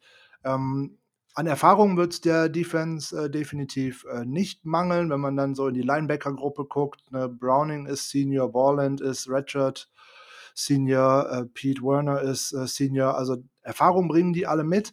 Ähm, ich der, was vielleicht interessant ist, ist die Frage, wie kommt diese Defensive Line mal ohne einen absoluten Topstar wie jetzt Young oder davor Bosa aus. Ähm, ich bin mir nicht sicher, ob die großen Schuhe, die da hinterlassen werden, ob ein Jonathan Cooper oder auch ein äh, Tyreek Smith die jetzt direkt füllen können. Ähm, das sind auch sehr interessante und sehr gute Spieler, auch mit einer sehr guten Perspektive die aber vielleicht nicht die absoluten Gamechanger wie jetzt ein Bosa oder gerade auch ein Young gewesen sind. Also da muss man mal schauen, da wird man wahrscheinlich das Scheme ein wenig anpassen. Und ähm, im Allgemeinen denke ich, dass die Defense wieder eine gute Saison spielen wird. Vielleicht auch ein bisschen Regression im Vergleich zu letztem Jahr, aber das ist bei den Abgängen, naja, bleibt ja gar nicht aus. Ja, ganz, ganz spannend. Ich, ich weiß nicht, warum in dem Depth-Chart, was ich mir hier gerade auch nochmal angucke, also in der Defensive Line wird man wieder ziemlich tief besetzt sein und auch viel rotieren. Das zeigt auf Defensive Tackle hat man auch jemanden, der hier zum Beispiel nur als Backup eingetragen ist, der gute Taron Vincent, der Richard Sophomore, der war in der 2018er Klasse der Nummer 1 Defensive Tackle mhm. national, also das ist schon sehr stark. Bin mir aber nicht ganz sicher, warum man Zach Harrison, den Sophomore, hier nicht als klaren Starter eingezeichnet hat, weil das ist für mich dieser Kandidat, der Chase Young und Nick Bosa ersetzen kann. Also man muss natürlich, also es ist immer schwierig, das zu sagen. Jedes Mal, wenn man wieder so ein Talent hat, dann kann man sich nicht sicher sein, dass jemand anders in die Fußstapfen tritt und genau das Gleiche macht. Keine Frage, das darf man auch von niemandem erwarten.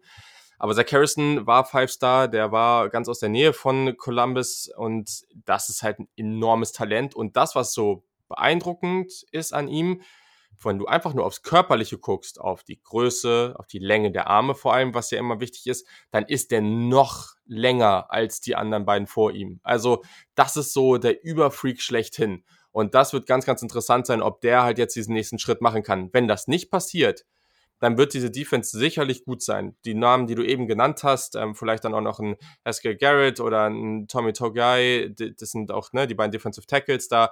Also das äh, auch ein Tyler Friday, der, der eigentlich ganz cool ist. Also das sind, sind viele ganz spannende Spieler dabei, die alle sehr solide sind und gerade für College-Niveau echt gut.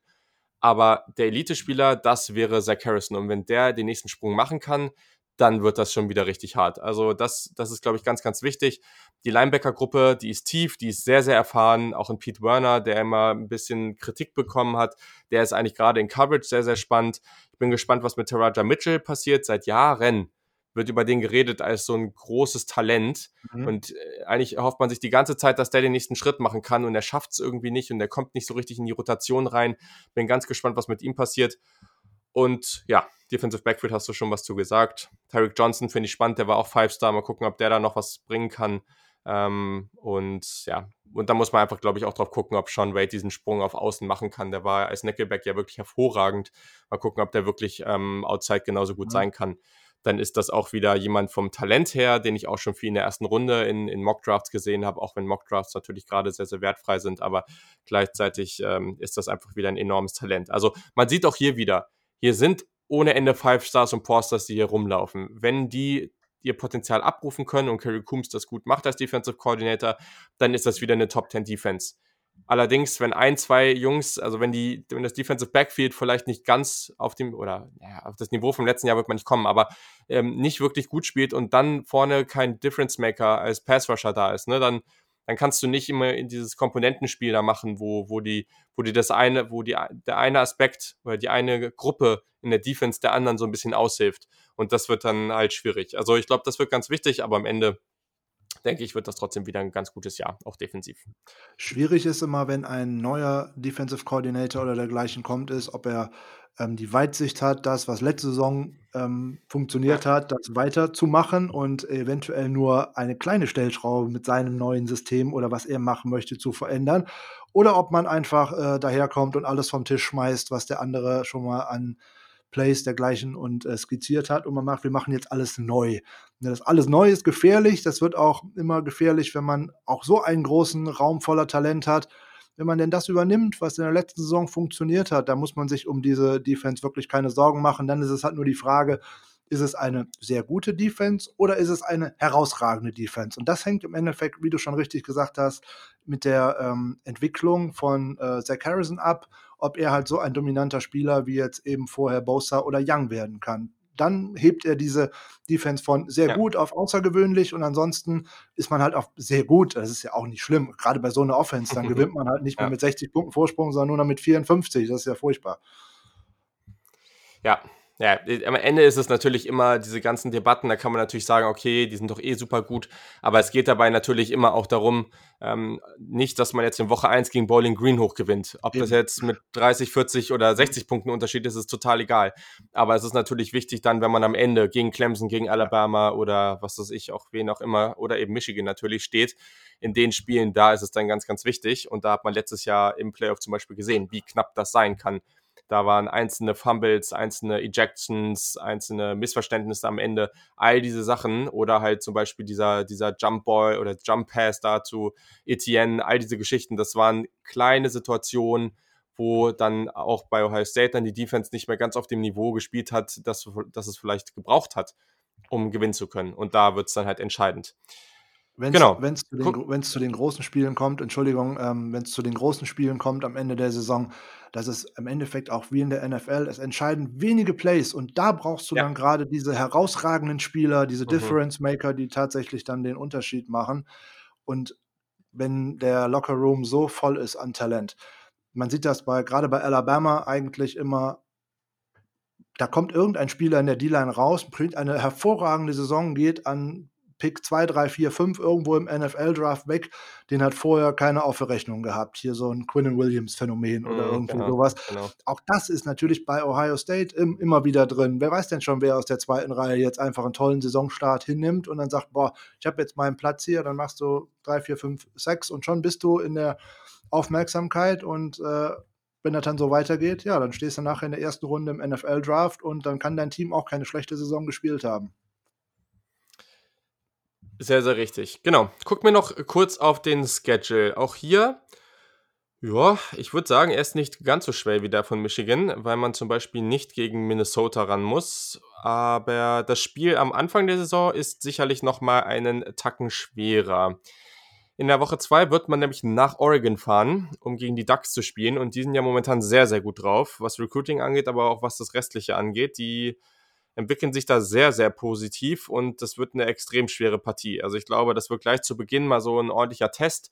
Wenn man da deutlich gewinnen kann, dann ist das natürlich, also das zeigt dann auf jeden Fall die Richtung an. Aber ich glaube gleichzeitig gegen diese Defense, ähm, das wird alles andere als einfach und da freue ich mich sehr drauf. Also wäre natürlich noch schöner mit Publikum, aber das wird höchstwahrscheinlich nicht passieren. Ähm, ich würde mich überhaupt freuen, wenn wir überhaupt diese Partie sehen dürfen, weil gegen Oregon, Ohio State, Oregon, das ist weiß nicht, zwei Programme, die ich sehr, sehr gerne mag, also ziemlich cool.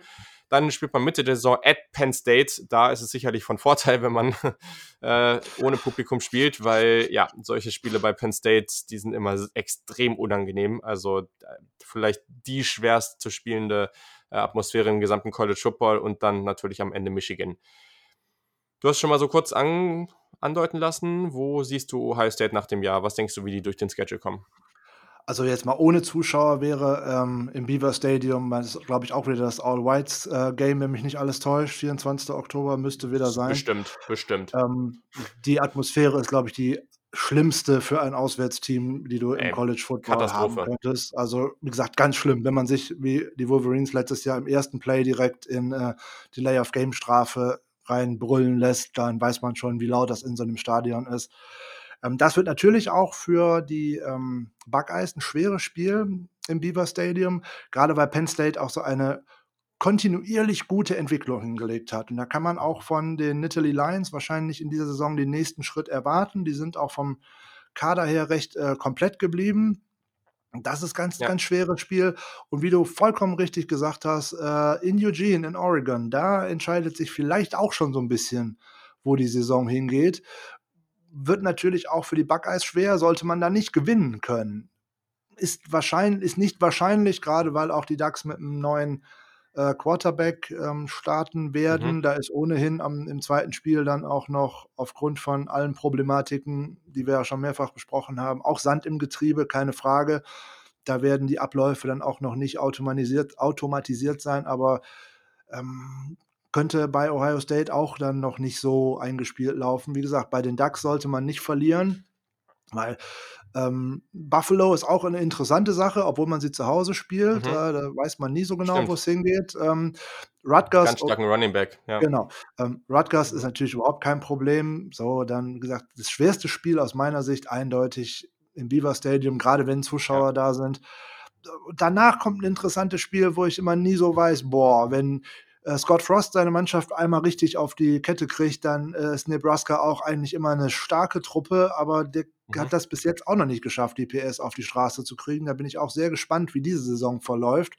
Sonst könnte da an äh, dem Stern von Scott Frost da auch schon ein wenig im Sinken, sich im Sinken befinden, wenn das wieder so eine schlechte mhm. Saison wird wie letztes Jahr. So, und was da ansonsten auf dem Weg äh, zu The Game rumläuft, also da gewinnt ähm, Ohio mit der zweiten Truppe, also Indiana, Maryland, Illinois. Da, ne? da darf man sich keinen Ausrutscher erlauben. Da sind wir uns auch drüber einig. Und äh, das Team ja. hat so viel Talent und die wissen ja auch eigentlich alle, wo sie hinwollen. Die wollen alle ins äh, National Championship Game und die wollen das natürlich auch gewinnen, ist ja keine Frage da, die wissen, dass sie die beste Eigenwerbung machen, um auch äh, das College Committee zu überzeugen. Am besten gibt man ungeschlagen durch so eine Saison bis mhm. in die Playoffs. So, das dürfte das eindeutige Ziel sein. So, das müsste eigentlich auch schon mit einem Shootout anfangen gegen Bowling Green. Ne? Wenn da keine 60, 70 Punkte fallen, dann weiß ich auch nicht so genau. Sondern dann halt schauen, wie läuft es äh, bei den Ducks mit einem klaren Sieg? Dann sind die Weichen eindeutig, wie ich finde, auf äh, Richtung Championship äh, gestellt. Verliert man bei den Ducks, könnte das auch eine überraschende Saison werden, insbesondere mhm. wenn die Defensive nicht so funktioniert. Sehr, sehr richtig, absolut. Also ich, ich muss auch sagen, am Ende ist, ist Ohio State in jedem Spiel Favorit. Also klar, ähm, wenn es um, um, um, um, die Tipps jetzt hier zum Playoff und sowas gibt, das kommt natürlich nach den ganzen Previews, aber es ist jetzt keine Überraschung, dass Ohio State eigentlich auch von allen Magazinen und allen College Football Experten aus den USA ganz, ganz weit oben gesehen wird. Aber Penn State wurde auch schon häufig auf so Listen als das eine wichtige Spiel mit den größten College Football Playoff Implikationen genannt. Also das sind zwei Teams auf extrem hohem Niveau. Auch Penn State sicherlich ein Top Ten Team in diesem Jahr. Und ja. das wird äh, extrem entscheidend dafür sein, was dieses Jahr in der Big Ten mit dem Playoff passiert. Deswegen, das wird richtig Laune machen. Da freue ich mich auf jeden Fall drauf. Und ja, damit haben wir es dann auch. Also Heute etwas länger, aber es sind auch einfach zwei sehr, sehr spannende Teams und ich hoffe, es hat euch Spaß gemacht, diesen kleinen Exkurs in den Norden der USA. Mir auf jeden Fall. Ich fand es sehr, sehr gut, sehr, sehr, sehr belebt und ja, mir macht es immer Spaß, über diese beiden Teams zu sprechen. Deswegen, lieber Frank, vielen, vielen Dank, dass du dir die Zeit genommen hast und ja, war sehr, sehr schön, wieder mit dir hier zu quatschen.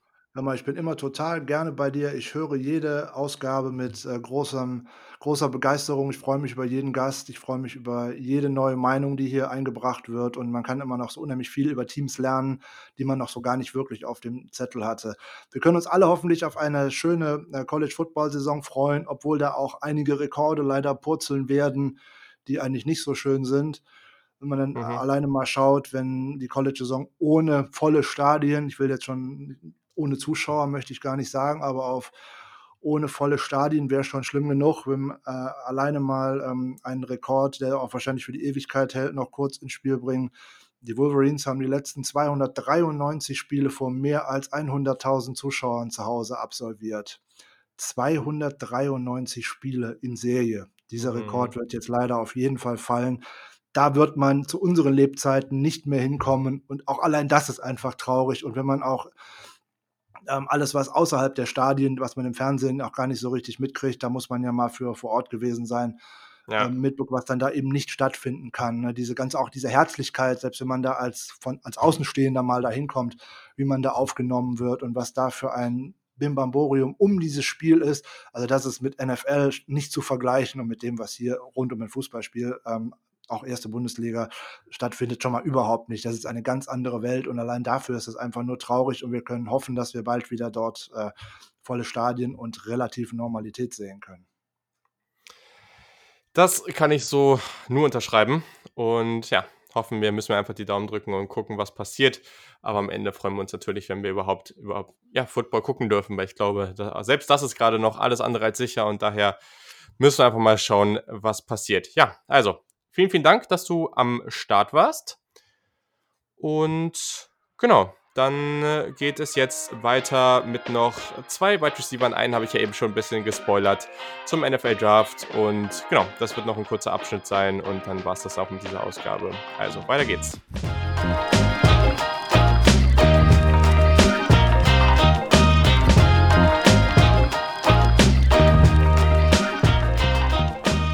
Weiter geht es erst mal an dieser Stelle mit einem kurzen Update. Und zwar gab es ein relativ großes Commitment eines Recruits gestern. Tony Grimes, der Nummer 1 Cornerback der 2021er Recruiting-Klasse, hat sich für die North Carolina Tar Heels entschieden. Eine wahnsinnige Verpflichtung, ganz, ganz toll für Mac Brown. Die Recruiting-Klasse der Tar Heels ist ja eh schon sehr, sehr stark, aber damit haben sie natürlich jetzt noch mal einen absoluten Elitespieler mit reinbekommen. Ganz, ganz toll. Er kommt selber auch aus Virginia Beach, also ganz in der Nähe. Am Ende war vor allem noch Georgia im Rennen, gab auch noch ein paar andere Namen wie Ohio State, aber die waren nicht mehr wirklich dabei.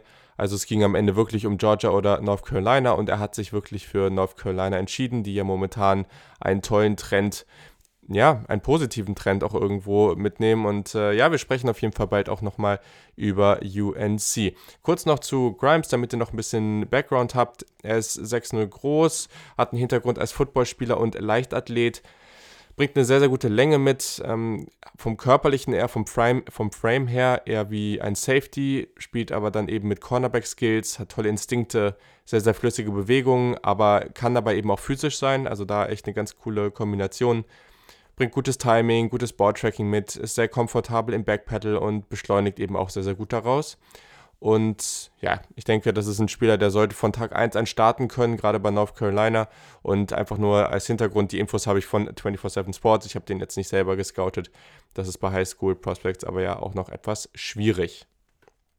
So, und damit kommen wir jetzt noch zu den beiden Spielern, die ich euch für den NFL Draft vorstellen möchte. Das habe ich ja schon angekündigt. Und wir starten erstmal mit Chris Olave von Ohio State, ein Wide Receiver. 6'1 groß, allerdings relativ dünn.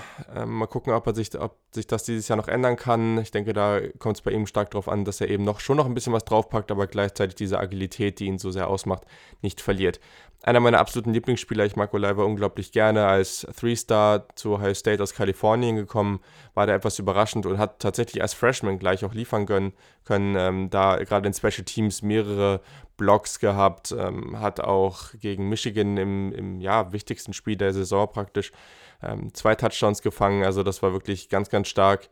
Und ja, ich glaube, wenn wir auf ihn als Spieler mal gucken, sein Route Running ist schon das, was er mit Amstadt am besten macht. Also hat sehr, sehr explosive und schnelle Cuts, aber kann auch eben diese subtilen kleinen Bewegungen am, am Breaking Point der, der Route. Also das ist sehr, sehr gut.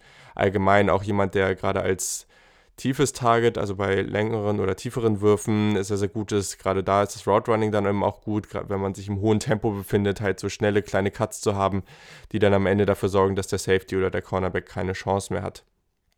Er findet allerdings auch freie Spots in der Zone Defense, also auch das macht er sehr, sehr gut. Und genau. Wenn wir auf den Release gucken, man muss sagen, er gewinnt halt nicht das physische Duell. Also er ist einfach noch nicht wirklich physisch. Und ich bin mir auch nicht sicher, ob sich das noch großartig ändert. Das ist schon eher so ein Finesse-Receiver. Gleichzeitig ist er schon ganz gut darin, beim Release Leverage zu kreieren. Also das funktioniert ganz gut. Man muss jetzt eben schauen, und das ist vielleicht auch was, wo man dann, falls es eine Saison gibt, eben nächstes Jahr darauf achten könnte, wie geht er dann eben mit physischeren Cornerbacks um und kann er auch da mit seinem, ja, mit seinem IQ arbeiten und funktioniert das? Allgemein bei der Athletik, er ist schon sehr explosiv, aber er ist eher dieses leichtfüßige, also er ist nicht dieser physische Typ, der, der sich da bulldozt und trotzdem irgendwie explosiv spielt, sondern sehr, sehr leichtfüßig, sehr, sehr agil, er hat guten Speed. Also ich glaube, da wird es überhaupt keine Probleme bei ihm geben, aber nur damit ihr so ein Gefühl dafür bekommt, was für ein Typ Spieler der ist. Sonst seine Hände sind gut, ähm, kann auch trotz der Größe und ich sag mal wenig Gewicht auch mal den Ball in der Luft attackieren und auch Contested Catches machen. Ist jetzt sicherlich nicht die größte Stärke von ihm, aber er hat es auf jeden Fall auf Tape. Und gerade in dem Spiel, was ich jetzt gegen Michigan angesprochen habe, da hat er auch schon ähm, mal gut den Ball attackiert in der Endzone. Er ist da schon jemand, der da auf den Ball zugeht und den Ball nicht zu sich kommen lässt. Das hat schon für den einen oder anderen Touchdown gesorgt, den man so nicht erwartet hat ja, Run After Catch ist natürlich auch sehr, sehr gut. Er ist einfach sehr agil und schnell. Ähm, und ja, also er kann da auch schon mal den einen oder anderen Spieler aussteigen lassen, aber er wird niemand über den Haufen rennen. Das ist er einfach nicht. Sein Balltracking ist allgemein ebenfalls gut. Also gut bis sehr gut. Das, das ähm, passt wirklich. Allerdings ist der Catch-Radius jetzt auch nicht so extrem. Also es ist halt einfach nicht dieser Spieler, wirf ihn hoch und der springt irgendwie im 50-50 ähm, Catch und, und macht den, macht den ähm, fängt den Ball an der Stelle. Also ich glaube, das braucht man bei ihm jetzt nicht so zwingend erwarten. Letztes Jahr, also hat er 840 Yards gehabt und 12 Touchdowns. Das war natürlich sehr, sehr gut. Aber hier muss man auch immer wieder sehen, die Ohio State Offense war letztes Jahr echt loaded und man hat einfach immer viele Receiver mit vielen verschiedenen Rollen. Gleichzeitig kann ich mir aber vorstellen, dass in einem recht jungen Receiving Core, der sehr, sehr talentiert ist, aber für nächstes Jahr, dass er da wirklich die größte Rolle übernehmen kann. Haben wir eben auch schon kurz drüber gesprochen, also da muss ich jetzt auch nicht noch mehr zu erzählen. Also grundsätzlich, Chris Olave ist für mich schon ein Receiver, der als gerade als Flanker, so als sie Receiver da eine gute Rolle spielen kann, der sicherlich auch im Slot gut aufgestellt sein würde und ähm, ja, mit einer weiteren guten Saison, wenn er so 1000 Yards auch nochmal über 10 Touchdowns hat, ähm, und einfach überzeugt und auch irgendwo nochmal einen nächsten Schritt machen kann, dann ist er auf jeden Fall in der Debatte um die erste Runde dabei, je nachdem und sonst so zweite auf jeden Fall. Aber ich mag den an sich sehr gerne und alleine mit seinem Roadrunning überzeugt er natürlich sehr. So, und dann kommen wir noch zu einem zweiten Spieler und der sollte für alle natürlich auch ebenfalls sehr, sehr interessant sein, weil ja, er hat natürlich Hintergrund in Deutschland und zwar ist es Amon Ra St. Brown von USC, ehemaliger Five-Star-Receiver und den haben wir uns genau wie Olave eben auch in der letzten Live-Session angeguckt. In der nächsten gucken wir uns ein paar Cornerbacks zum Beispiel an. Also falls ihr Bock habt, da dabei zu sein, dann schaut auf jeden Fall mal auf saturdaykickoff.de vorbei oder ich habe auch den Link zu Steady, wo ihr den Podcast unterstützen könnt und Teil dieser kleinen Community werden könnt, ähm, hier in den Show Notes. Und genau, da haben wir uns eben letztes Mal ein paar Tapes unter anderem von Amon Ross St. Brown vorgenommen und haben den mal ein bisschen in der Gruppe analysiert es ist ein sehr, sehr spannender Spieler und ich glaube, der hat auf jeden Fall eine gute Rolle in der NFL. Also so als, als groben Breakdown. Insgesamt habe ich mir aufgeschrieben, dass das jemand ist, der eine sehr, sehr sichere Option gerade bei kurzen Pässen ist. Zeigt er gutes Route Running, hat gutes Balltracking bei Contested Catches, starke Hände. Allerdings finde ich, allerdings finde ich halt, dass seine Athletik und Physis eher Durchschnitt ist. Also jetzt nicht so, dass der langsam ist, aber es ist jetzt kein Burner. Das ist jetzt meiner Meinung nach, habe ich, ich habe das jetzt nicht gesehen bei ihm auf Tape. Beim Route Running ist er eben echt gut. Also er hat sehr simple, aber sicher und funktionale In-Breaking Routes aus dem Slot. Das macht er wirklich hervorragend. Ähm, er ist jetzt nicht so mega spektakulär dabei, aber er hat ganz, ganz wenig Wasted Movement. Und das fand ich gerade zum Beispiel bei kurzen Outroutes und so, gerade bei diesen kurzen Routen aus dem Slot, ähm, allgemein Inbreaking, Outbreaking, das war eigentlich egal, das hat er alles sehr, sehr gut gemacht. Und da ist er einfach extrem sicher und eine sehr, sehr gute Anspielstation. Das hat zum Beispiel auch mit JT Daniels ganz gut zusammengepasst. Aber mit Keaton Slovis auch, hat er auch eine, ähm, eine ganz gute Connection. Genau, seine in seine Cuts nach innen bei den Routen sind jetzt nicht extrem scharf, aber er bekommt trotzdem sehr, sehr gute, ähm, sehr, sehr gute Separation. Also das ist, das macht er einfach gut. Wie gesagt, das ist jetzt nicht wie so ein Jerry Judy, der da mega, mega den heftigen Cuts raushaut, aber irgendwie schafft äh, Amon Russell Brown es wirklich ganz gut freizukommen. Ähm, er hat auf jeden Fall auch diese typischen subtilen Bewegungen, die ich immer wieder anspreche, die er in der Route platziert, auch mit Intention platziert, um dann eben ein gewisses Leverage zu kreieren. Das macht er gut und er findet auch gute Spots, ähm, gute freie Spots in der Zone. Beim Release sieht man das dann ein bisschen mehr, dass er nicht so besonders explosiv ist. Ähm, er hatte in dieser Offense auch relativ häufig freie Releases, also ich glaube, das wird kein Spieler, der besonders gut gegen Press Coverage agieren wird. Und dann ist auch noch was, was uns, äh, was auch den anderen in der ähm, in der Live-Session aufgefallen ist, er hat ein riesiges Problem. Also er wippt beim Release so komisch einmal nach hinten, bevor er dann nach vorne geht. Also er verschwendet da immer so eine halbe Sekunde, Sekunde. Und da, dadurch wird er extrem langsam beim Release. Also es ist ganz, ganz merkwürdig und ich hoffe, er kann das abstellen. Ebenfalls bei der Physicality, also ist jetzt kein besonders physischer Spieler. Klar, er hat Situationen, wo er den Ball fängt und danach noch ein paar Yards gut macht, keine Frage, wo er auch mal nicht leicht zu Boden geht. Ähm, spielt dabei auch mal aggressiver, aber es ist jetzt einfach kein so besonders physischer und, und Spieler und keiner, der da jetzt mit extremen Juke-Moves da jemanden aussteigen lässt. Also als so ein Spieler würde ich ihn einfach nicht beschreiben. Er nutzt seine Fähigkeiten sehr gut, wenn wir auf die Athletik gucken. Also das macht er ganz gut, aber er ist einfach nicht so extrem explosiv. Also das ist kein Spieler wie bei einem Olave, wo du sagen musst, der, der Defensive Back oder der Cornerback, der muss wirklich seinen Deep Speed ja, der muss wirklich sich ein bisschen tiefer aufstellen, weil er das respektieren muss. Und das hast du meiner Meinung nach bei, bei Amon Russell Brown nicht. Was allerdings ganz interessant ist, ist, dass er eben extrem sichere Hände hat.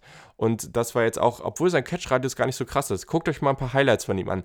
Der hat auch bei tieferen Bällen, wo irgendwie ein, zwei und teilweise drei Spieler um ihn rum sind, hat er nicht indem er hochspringt, sondern einfach indem er am Boden bleibt, war er an der richtigen Stelle und hat den Ball dort gefangen, wo du denkst, wie kann er dieses Balltracking haben? Das ist wiederum sehr, sehr gut und das finde ich ganz, ganz spannend, weil das könnte natürlich einige athletische Defizite gut machen.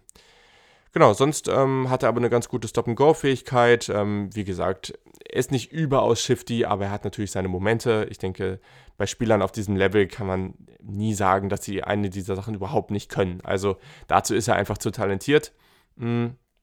Und wie gesagt, das Tracking und Adjustment, das ist wirklich sehr, sehr gut. Allgemein diese Concentration, das macht er gut. Und ähm, als letzten Aspekt können wir noch das Blocking nennen. Das war bei ihm wirklich nicht gut. Also er ist einfach zu inkonstant. Ähm, klar, es gab ein oder ich habe so ein, zwei Plays gesehen, wo es ganz okay war.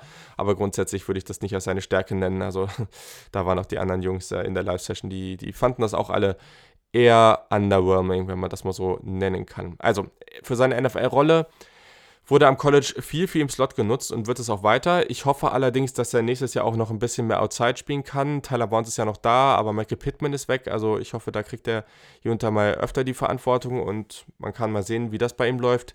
Ich glaube trotzdem durch seine Stärke bei den kurzen Routen und einfach durch die Athletik, die ich jetzt nicht so extrem fand.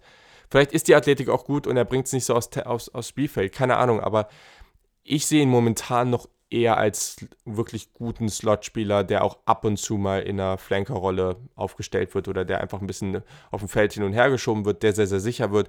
Das kann ohne Probleme irgendwie so ein NFL-Receiver sein, der regelmäßig 80 bis 100 Bälle fängt, ähm, einfach eine ganz wichtige Anspielstation für den Quarterback ist, aber der jetzt halt nicht so dieser Game-Breaking Wide Receiver ist. So würde ich ihn jetzt einschätzen. Ich würde ihn momentan wahrscheinlich so je nach Tiefe der Receiver-Klasse. Ich habe schon öfter gesagt, das ist eine sehr tiefe Klasse, aber das entwickelt sich natürlich auch noch und kann besser oder schlechter werden bis zum Ende des Jahres. Also bei einer, wenn, wenn er ähnlich gut wie dieses Jahr spielt, dann glaube ich, dass er bei einer sehr, sehr guten Klasse vielleicht sogar Anfang dritte Runde gehen kann oder eben zweite Runde. Und wenn es eine nicht ganz so tiefe Klasse wird, dann würde ich ihn schon relativ safe in der zweiten Runde sehen. Aber das kann sich natürlich auch alles noch ändern und wie gesagt, da Das ist jetzt so eine erste Einschätzung, aber sicherlich werden meine Rankings am Ende dann doch nochmal ein gutes Stück anders aussehen. So, das war es dann an der Stelle auch. Sagt mir auch gerne nochmal, ob ihr diese Breakdowns am Ende, ob, ob das euch gefällt, äh, ob ihr zum Beispiel auch viel mehr dafür reinhört und weniger für die College-Previews oder andersrum. Das würde mich mal wirklich interessieren, wie, wie da so eure Meinung zu ist und warum ihr eigentlich diesen Podcast hört. Weil das kann dann für mich auch nochmal, oder dann kann ich ein bisschen besser kalibrieren, okay, was wollt ihr eigentlich und wovon sollte ich mehr und wovon weniger machen. Am Ende mache ich das ja für euch. Aber in diesem Sinne, ein nächster Gast steht auch schon bereit. Also in der nächsten Woche, beziehungsweise, ja, mal gucken, am Wochenende oder Anfang nächster Woche geht es dann natürlich auch schon gleich weiter, äh, beziehungsweise schon die nächsten beiden Gäste stehen. Also wir haben da auf jeden Fall genug Programm. Das wird weiterhin spannend. Es wird weiterhin coole Prospects am Ende geben. Und da könnt ihr auch gerne Wünsche raushauen, wen ich mir da als nächstes anschauen soll. In diesem Sinne, habt noch eine wundervolle Woche und bis zum nächsten Mal.